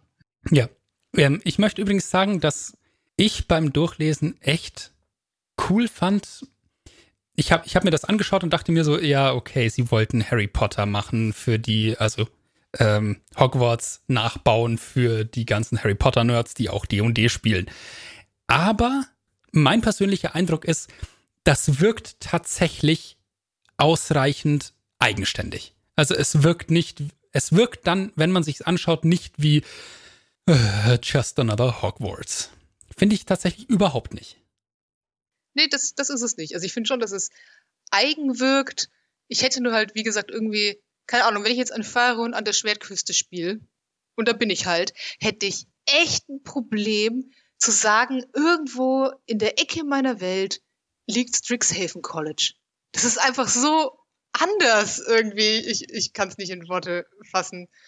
Also ich, ich weiß nicht, mir würden 50 Zauberschulen einfallen, glaube ich, vor Strixhaven, die zu meinem Worldbuilding, das in den Rest von D&D reinpassen soll, besser passen als Strixhaven. Aber ja, das ist alles, das ist, glaube ich, alles persönliches Ding. Deswegen glaube ich, wie gesagt, wenn ich eine Strixhaven-Kampagne spielen würde, würden wir in diesem Mikrokosmos bleiben und es gäbe keine Überschneidung nach außen und keine Überschneidung nach innen.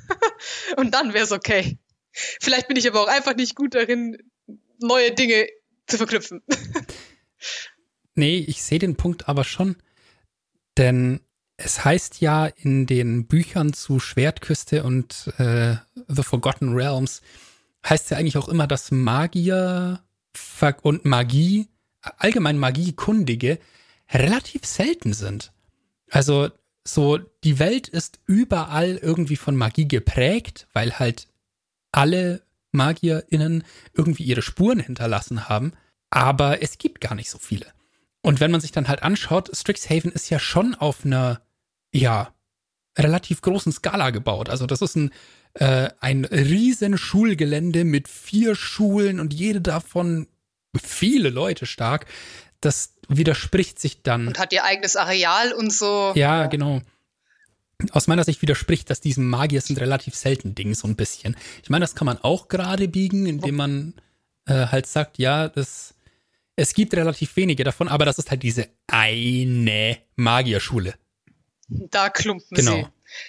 Also ich muss ganz ehrlich sagen, ich könnte wahrscheinlich Strixhaven, könnte ich mir sogar noch eher in einer Welt vorstellen, wo ich auch mal mit euch spielen wollte, aber ich mache ja nie irgendwas fertig. Ähm, ich wollte immer mal eine Kampagne mit euch spielen in einer Welt wie bei äh, Merlin der Serie, wo quasi Magie verboten ist und jeder, der irgendwie Magie wirkt, wird halt verfolgt. Ähm, und ihr seid alle Magiewirker und dann startet die Kampagne quasi, wenn ihr gerade alle auf dem Scheiterhaufen steht und dann geht's rund. Das wollte ich schon immer mit euch spielen. Ähm, davon abgesehen, also in so einer Welt könnte ich mir Strixhaven tatsächlich noch mehr vorstellen als in der normalen D&D-Welt, weil dann wird es Sinn machen. Dann wäre das quasi so X-Men-artig, dass du sagst, okay, in der normalen Welt könnt ihr irgendwie nicht euer Ding machen, aber ihr seid halt wie ihr seid und ihr seid alle so ein bisschen verrückt und ihr fallt einfach viel zu sehr auf in der normalen Welt dort draußen. Äh, und deswegen gibt's hier diesen einen geheimen Ort, den diese, was weiß ich, goldene Drache erschaffen hat. Und deswegen seid ihr jetzt da alle und macht witzige Magie und hofft, dass die Welt dort draußen und die Welt hier drinnen sich nie begegnen. Creepy Smile. yep. Das gefällt mir. Also Magie ist an sich gar nicht so selten, sie ist nur verdammt verboten. Okay, gut, aber jetzt haben wir hier lang genug darüber geredet, wie total merkwürdig Strixhaven ist. Jetzt schauen wir uns das Strixhaven mal an. Weil es ist, es ist schön. Genau. Also wir äh, gehen jetzt mal gar nicht so en Detail auf Strixhaven als Gesamtes ein, sondern wirklich auf die vier Schulen, die es, also die Colleges, die es in Strixhaven gibt. Und äh, ja, sie haben es schon anders genannt, ne? nicht Häuser, sondern Colleges. Man muss ja eigen bleiben. Und das erste dieser Colleges nennt sich Lorehold. Und wer denkt, das klingt nach Nerds, liegt verdammt richtig. Lorehold ist das äh, College of Archaeomancy, also die Schule der Erforschung antiker Dinge durch Magie. Wir erinnern uns an Erkenntnis, Magie. Hm, geht so in die Richtung. Archäologie, viel lesen, Beschwören von Geistern, um sie auszufragen, Forschungsreisen, tote Sprachen.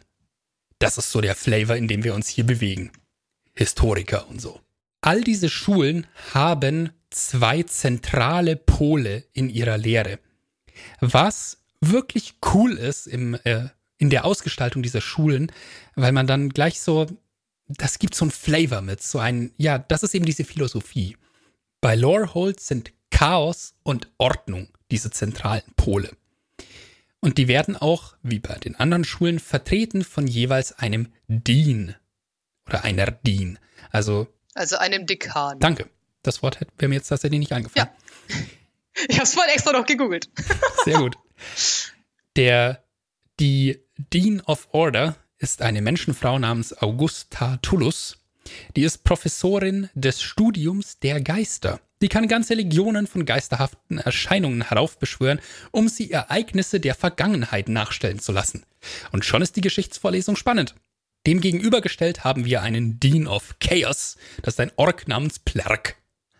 Er ist spezialisiert auf militärische Geschichte, bekannt für sein perfektes Gedächtnis zu historischen Geschichten und außerdem für seine Schriftrollenmagie.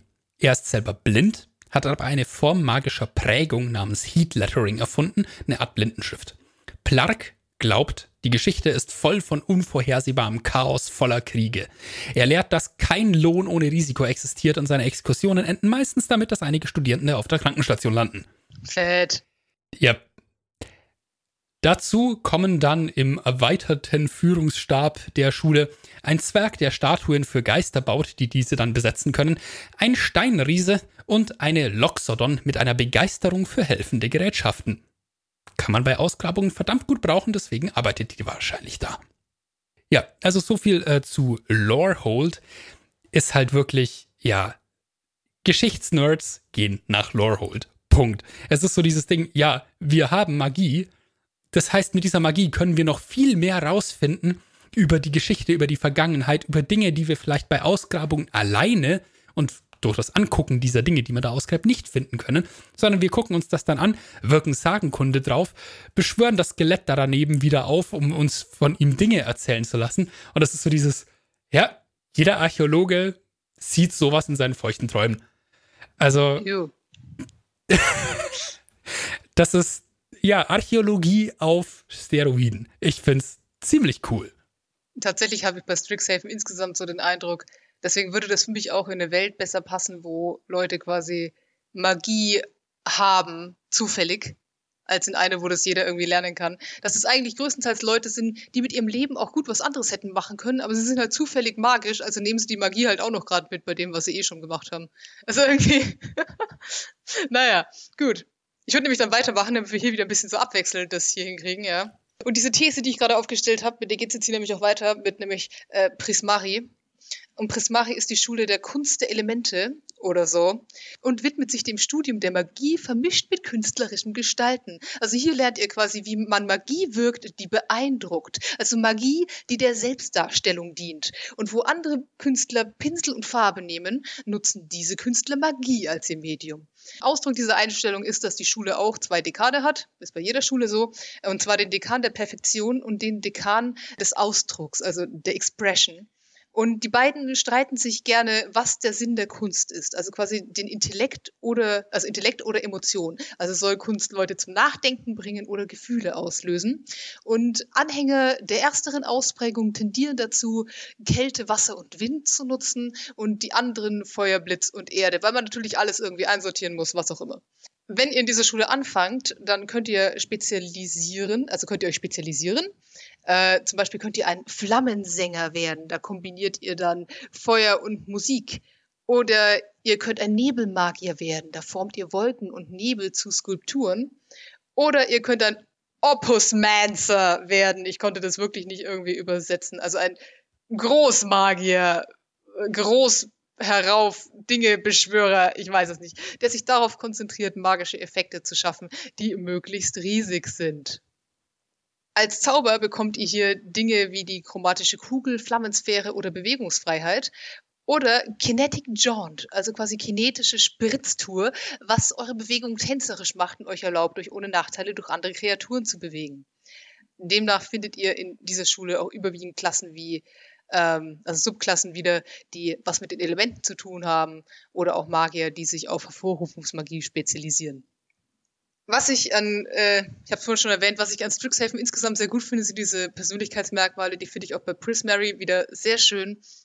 Zum Beispiel hier, ich bin immer the life of the party, also quasi der Mittelpunkt der Party. Und ich erwarte, dass jeder mich beachtet, wenn ich den Raum betrete. Oder was ich auch sehr schön finde, ist dieses, vor zwei Wochen war ich von meinem letzten Projekt noch total begeistert. Jetzt denke ich, es ist Müll und ich muss es zerstören. Ja, also quasi, das ist ähm, dieses sehr emotionale, sehr over-the-top-mäßige ist bei Prismari sehr schön drin. Ähm, und ganz hinten im Buch sind natürlich auch quasi so ähm, Karten für, falls die Personen mal Gegner werden oder was auch immer.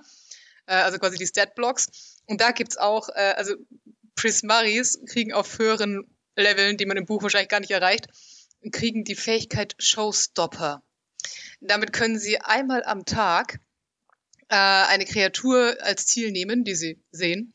Und äh, die müssen einen Weisheitsrettungswurf machen. Und wenn sie es nicht schaffen, nehmen sie Feuer- oder Kälteschaden und ist gelähmt bis zum Beginn des nächsten Zuges von dem Magier. Was ich irgendwie ziemlich witzig finde. Also das ist ja quasi, also unter diesem Namen finde ich es witzig, weil das halt wirklich so dieses Tada und dann die, die andere Person und äh, dann ist äh, ja irgendwie ich finde das ich finde das total geil.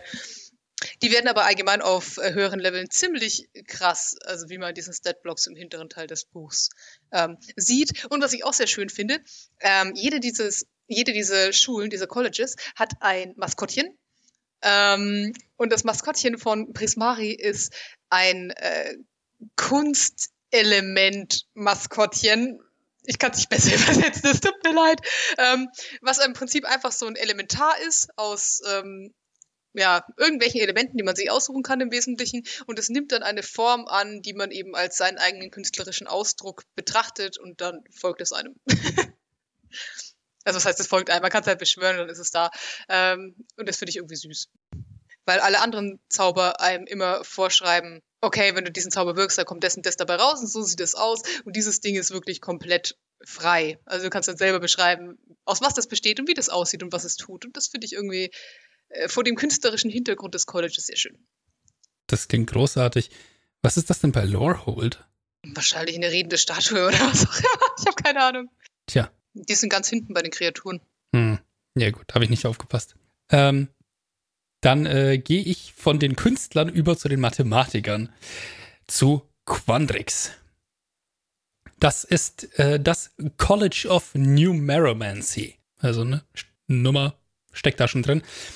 Das, äh, was da dazu gehört, sind Muster, Fraktale, Symmetrien, Macht über die grundlegende Mathematik der Natur. Quandrix floriert in der Überlappung von Theorie und Realität, Theorie und Natur. Die Gegenpole der Lehre sind Substanz und Theorie. Entsprechend gibt es auch einen Dean of Substance, das ist die Elfin Cayenne. Die hat unzählige bizarre magische Phänomene besucht und studiert und liebt es, ihre wilden Theorien mit allen zu teilen, die zuhören. Sie mag die praktische Anwendung von Mathematik und rollt die Augen, wenn sie von irgendwelchen Elfenbeinturm-Theoretikern hört. Finde ich eine ganz coole Herangehensweise. Ganz coole Idee, diesen Charakter. Und dann haben wir auf der Gegenseite natürlich den ultimativen Nerd, den Klischee-Professor.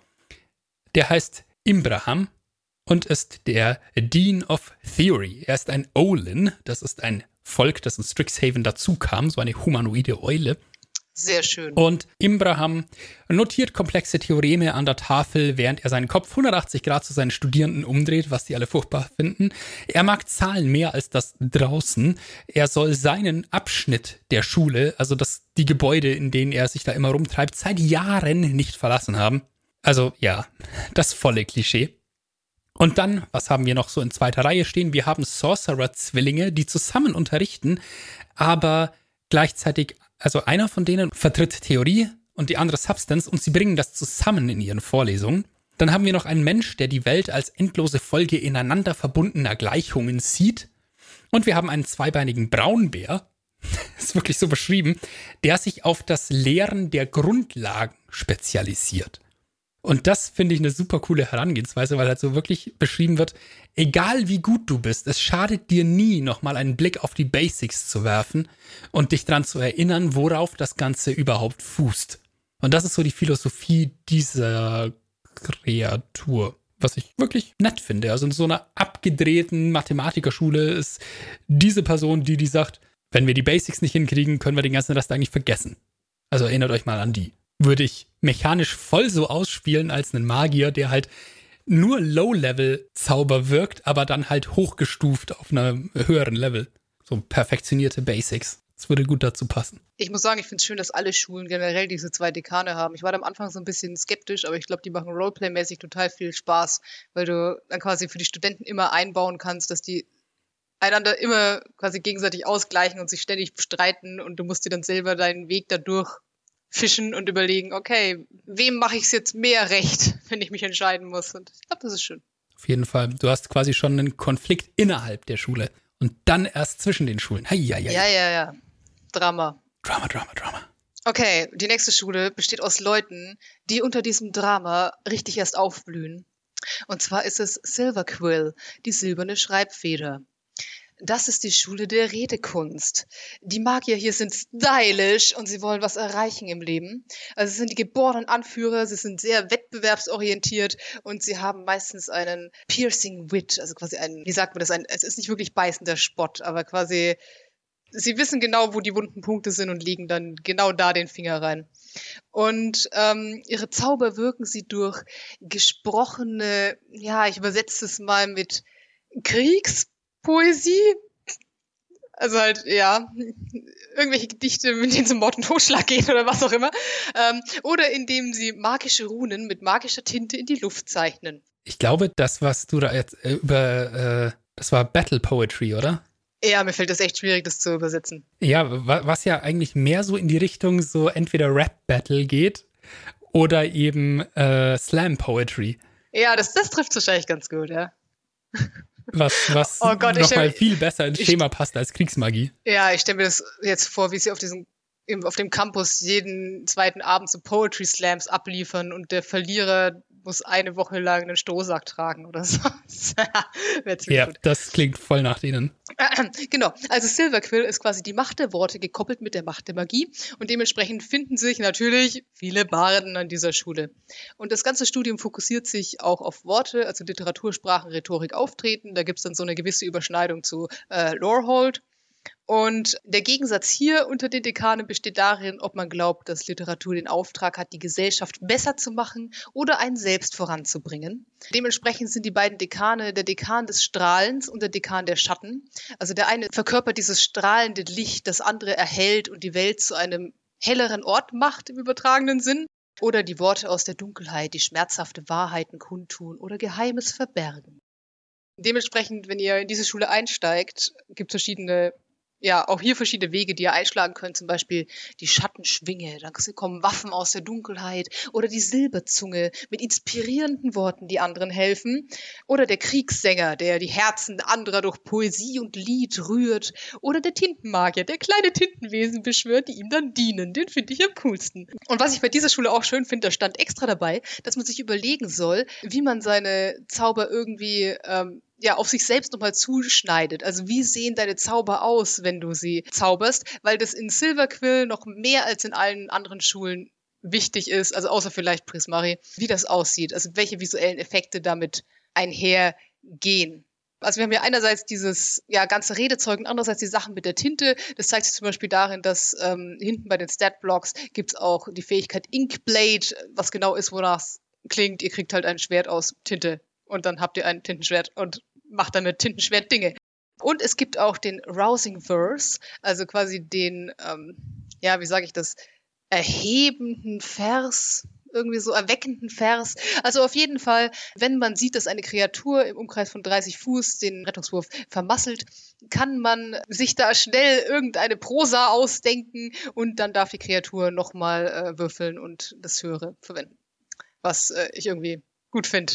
Auch das passt sehr gut zu so Slam-Poetry-Gedanken. So, oh Gott, ich sehe was. Jetzt hau ich hier mal irgendeinen Reim raus. Boom, du stehst. Geil, ich bin so gut. Ja. er ist eigentlich wie badische Inspiration, nur schneller. ja.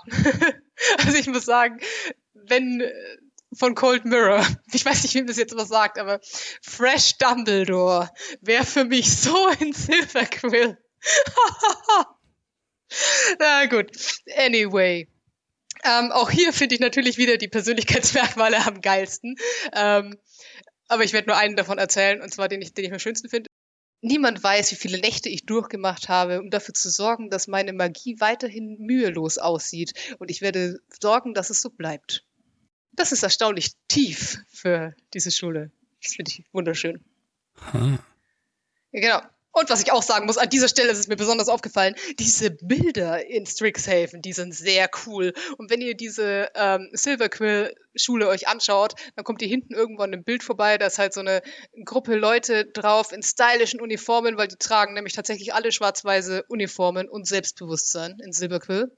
Ja, und da ist vorne einfach so ein Dude und der Dude sieht ziemlich aus wie Grindelwald auf eine, also wenn er also jung war und noch braune Haare hatte oder was auch immer. Aber nice, sehr nice. Und natürlich gibt's in dieser Schule auch ein Maskottchen und das ist das Inkling-Mascot, also quasi ein, ein, ein Tintchen. Lässt, lässt sich so scheiße übersetzen. Es ist quasi so ein lachender kleiner Tintenklecks, der ja durch die Luft schwebt und ähm, ja, sie können euch bei Sachen unterstützen bei kleinen Dingen, aber oft sind sie auch einfach da, um euch Gesellschaft zu leisten. Das ist einfach ziemlich, oh Gott, äh, oh. also ich muss sagen, wenn ich eine Schule spielen würde, würde ich wahrscheinlich die spielen, einfach nur damit ich so einen kleinen Tintenklecks habe, der mir die ganze Zeit hinterherläuft und mir sagt, wie toll ich bin, während ich meine Rap-Battles vorbereite. Also das oh, finde ich gut. ich habe Spaß in dieser Schule. Alright, und dann haben wir noch The School of Edginess. Witherbloom, was man auch irgendwie komisch übersetzen. Welkblühen. Die dürre Blume. Ja. Also eigentlich ist es tatsächlich eher Welkenblühen, weil ähm, ja, hier in dieser Schule geht es um die Kräfte von Leben und Tod. Ähm, also darum, die natürlichen, also natürliche Komponenten und die Essenz lebender Wesen zu benutzen, um zu heilen oder Schaden anzurichten. Ähm, und dazu kommen quasi Naturwissenschaften on the side. Also ähm, es sind quasi hier Leute drin, die Naturwissenschaften betreiben und noch so ein bisschen Magie gerne dabei hätten. Ähm, unter anderem gibt's da die Dreadbones, die untote Diener zum Leben erwecken, oder Boon Witches, die Tränke brauen, die den Lebenden helfen.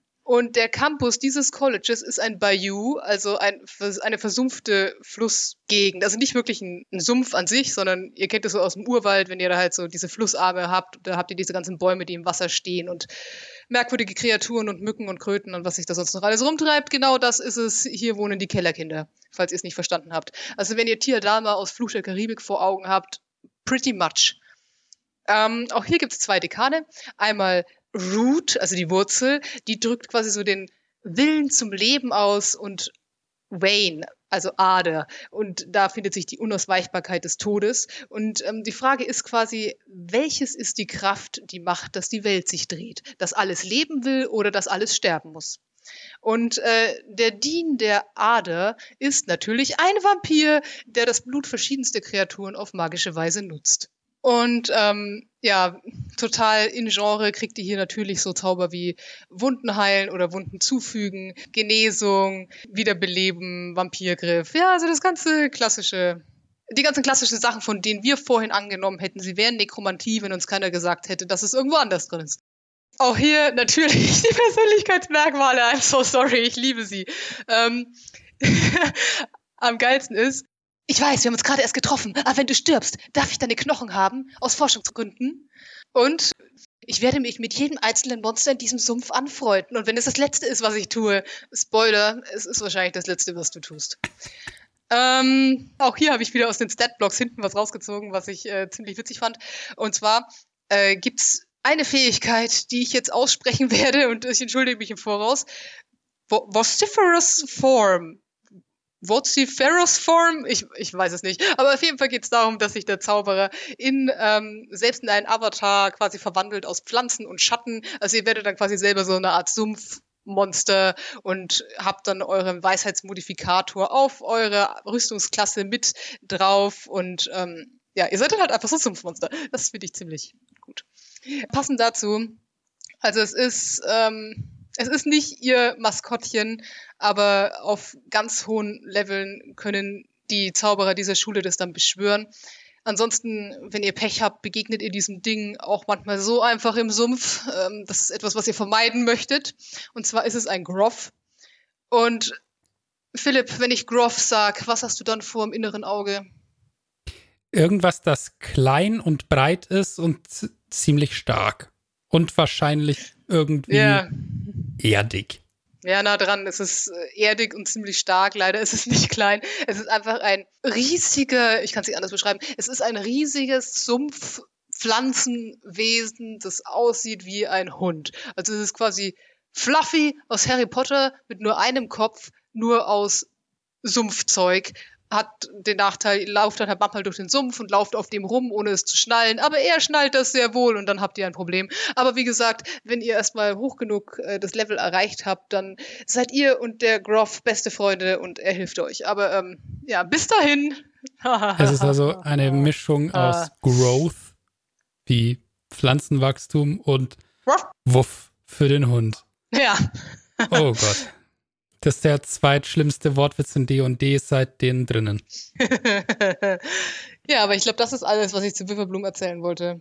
Ich bin Fan von diesem ich finde ich finde es einfach, also was ich an Strixhaven insgesamt auch noch mag, ist, dass da einfach ziemlich viele verrückte Kreaturen auf einmal rumhängen. Also ich glaube, an keinem anderen Ort der Welt habt ihr einen Genasi und einen Vampir und einen zweibeinigen Bären innerhalb weniger 100 Quadratmeter voneinander. Das ist schon ziemlich bemerkenswert. Ja, wer hätte es gedacht, wenn man nur genug Magier auf eine Stelle setzt, wird's ganz schön seltsam. ja, was war zuerst da? Naja, gut. the Magic or the Weirdness. Und das war Strixhaven. Wir haben es tatsächlich geschafft. Wir haben die Magie-Schulen und Kategorien durchgekaut und Strixhaven-Schulen. Und es hat kaum zwei Stunden gedauert. Ich werde schauen, wie viel ich im Schnitt davon noch drücken kann. Aber dies ist eine lange Episode. Ihr habt es jetzt schon gemerkt. Machen wir die Kiste zu, packen wir ein Fazit dahinter. Magie ist weird. Unterschreibe ich. Als Magieschulen bezeichnet man in D&D einerseits die acht Kategorien der Magie. Und für jede dieser Kategorien gab es auch ursprünglich eine Schule, also eine Subklasse.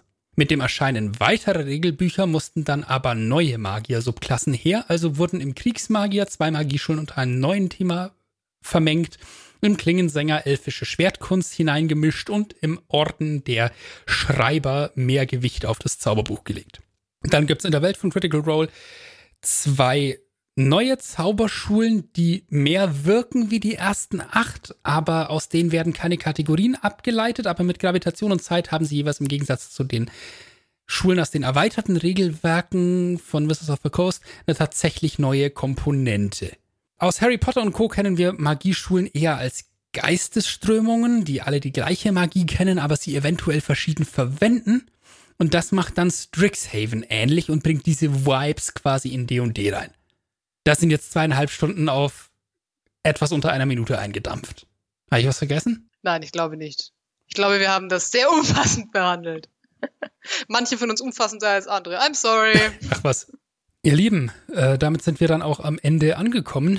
Ähm, Weil es mir ausnahmsweise mal einfällt, ein kurzer Werbeblock. Wir haben eine Website unter zum lachendrachen.de wo ihr einiges mehr über unsere Schandtaten äh, herausfinden könnt und über die Schandtaten der Leute in diesem Dorf.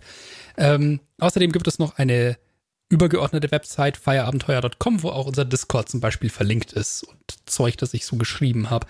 Da könnt ihr euch umschauen, wie ihr wollt. So, genug davon. Ich fand die Folge heute cool, auch wenn sie lang geworden ist. Mir hat es Spaß gemacht, diese ganzen Magieschulen anzugucken. Ich glaube, ich habe auch selber noch einiges dabei gelernt. Und ich glaube, so das Fazit, was ich daraus ziehen würde, ist, benutzt Magieschulen vorwiegend, um Charaktere zu flavern und nicht unbedingt zu optimieren. Ich finde es cool, wirklich so eine Schule rauszupicken und dann zu sagen, okay, wie ist jemand drauf, der sich darauf spezialisiert? Dann, glaube ich, äh, kann man von diesem Konzept der Magieschulen, kann man dem dann viel abgewinnen. Ich muss sagen, mich hat's gestresst. Das war viel zu viel Lore und ich war dann froh, als ich bei Strixhaven war und mir schöne Bilder anschauen konnte. Das ist fair. Ah, jedem das seine. Ja, ja. Wir haben es geschafft, ihr Lieben. Wir hören uns in der nächsten Folge hoffentlich wieder. Ihr könnt uns bewerten und so Zeug, wenn ihr Lust drauf habt. Das würde uns sehr freuen und erhöht unsere Reichweite. Und ansonsten macht's gut und ciao. Bye bye. Outtakes. Verzauberung, da hast du, glaube ich, auch noch was dazu zu sagen. Du hast einen Charakter, der die sehr gerne verwendet. Hab ich? Ja, Tara? Ach so. äh, äh, was soll ich sagen? Ja.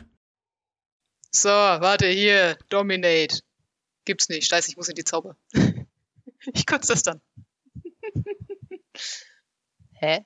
Warum gibt's das nicht? Ach so, weil ich das I vergessen habe. Man muss aber schreiben können. äh, Dom, Dom, Dominate. Ja, das hilft auch nicht. Ich kann heute nicht mehr schreiben. Dominate. Ja. Als Eil. Al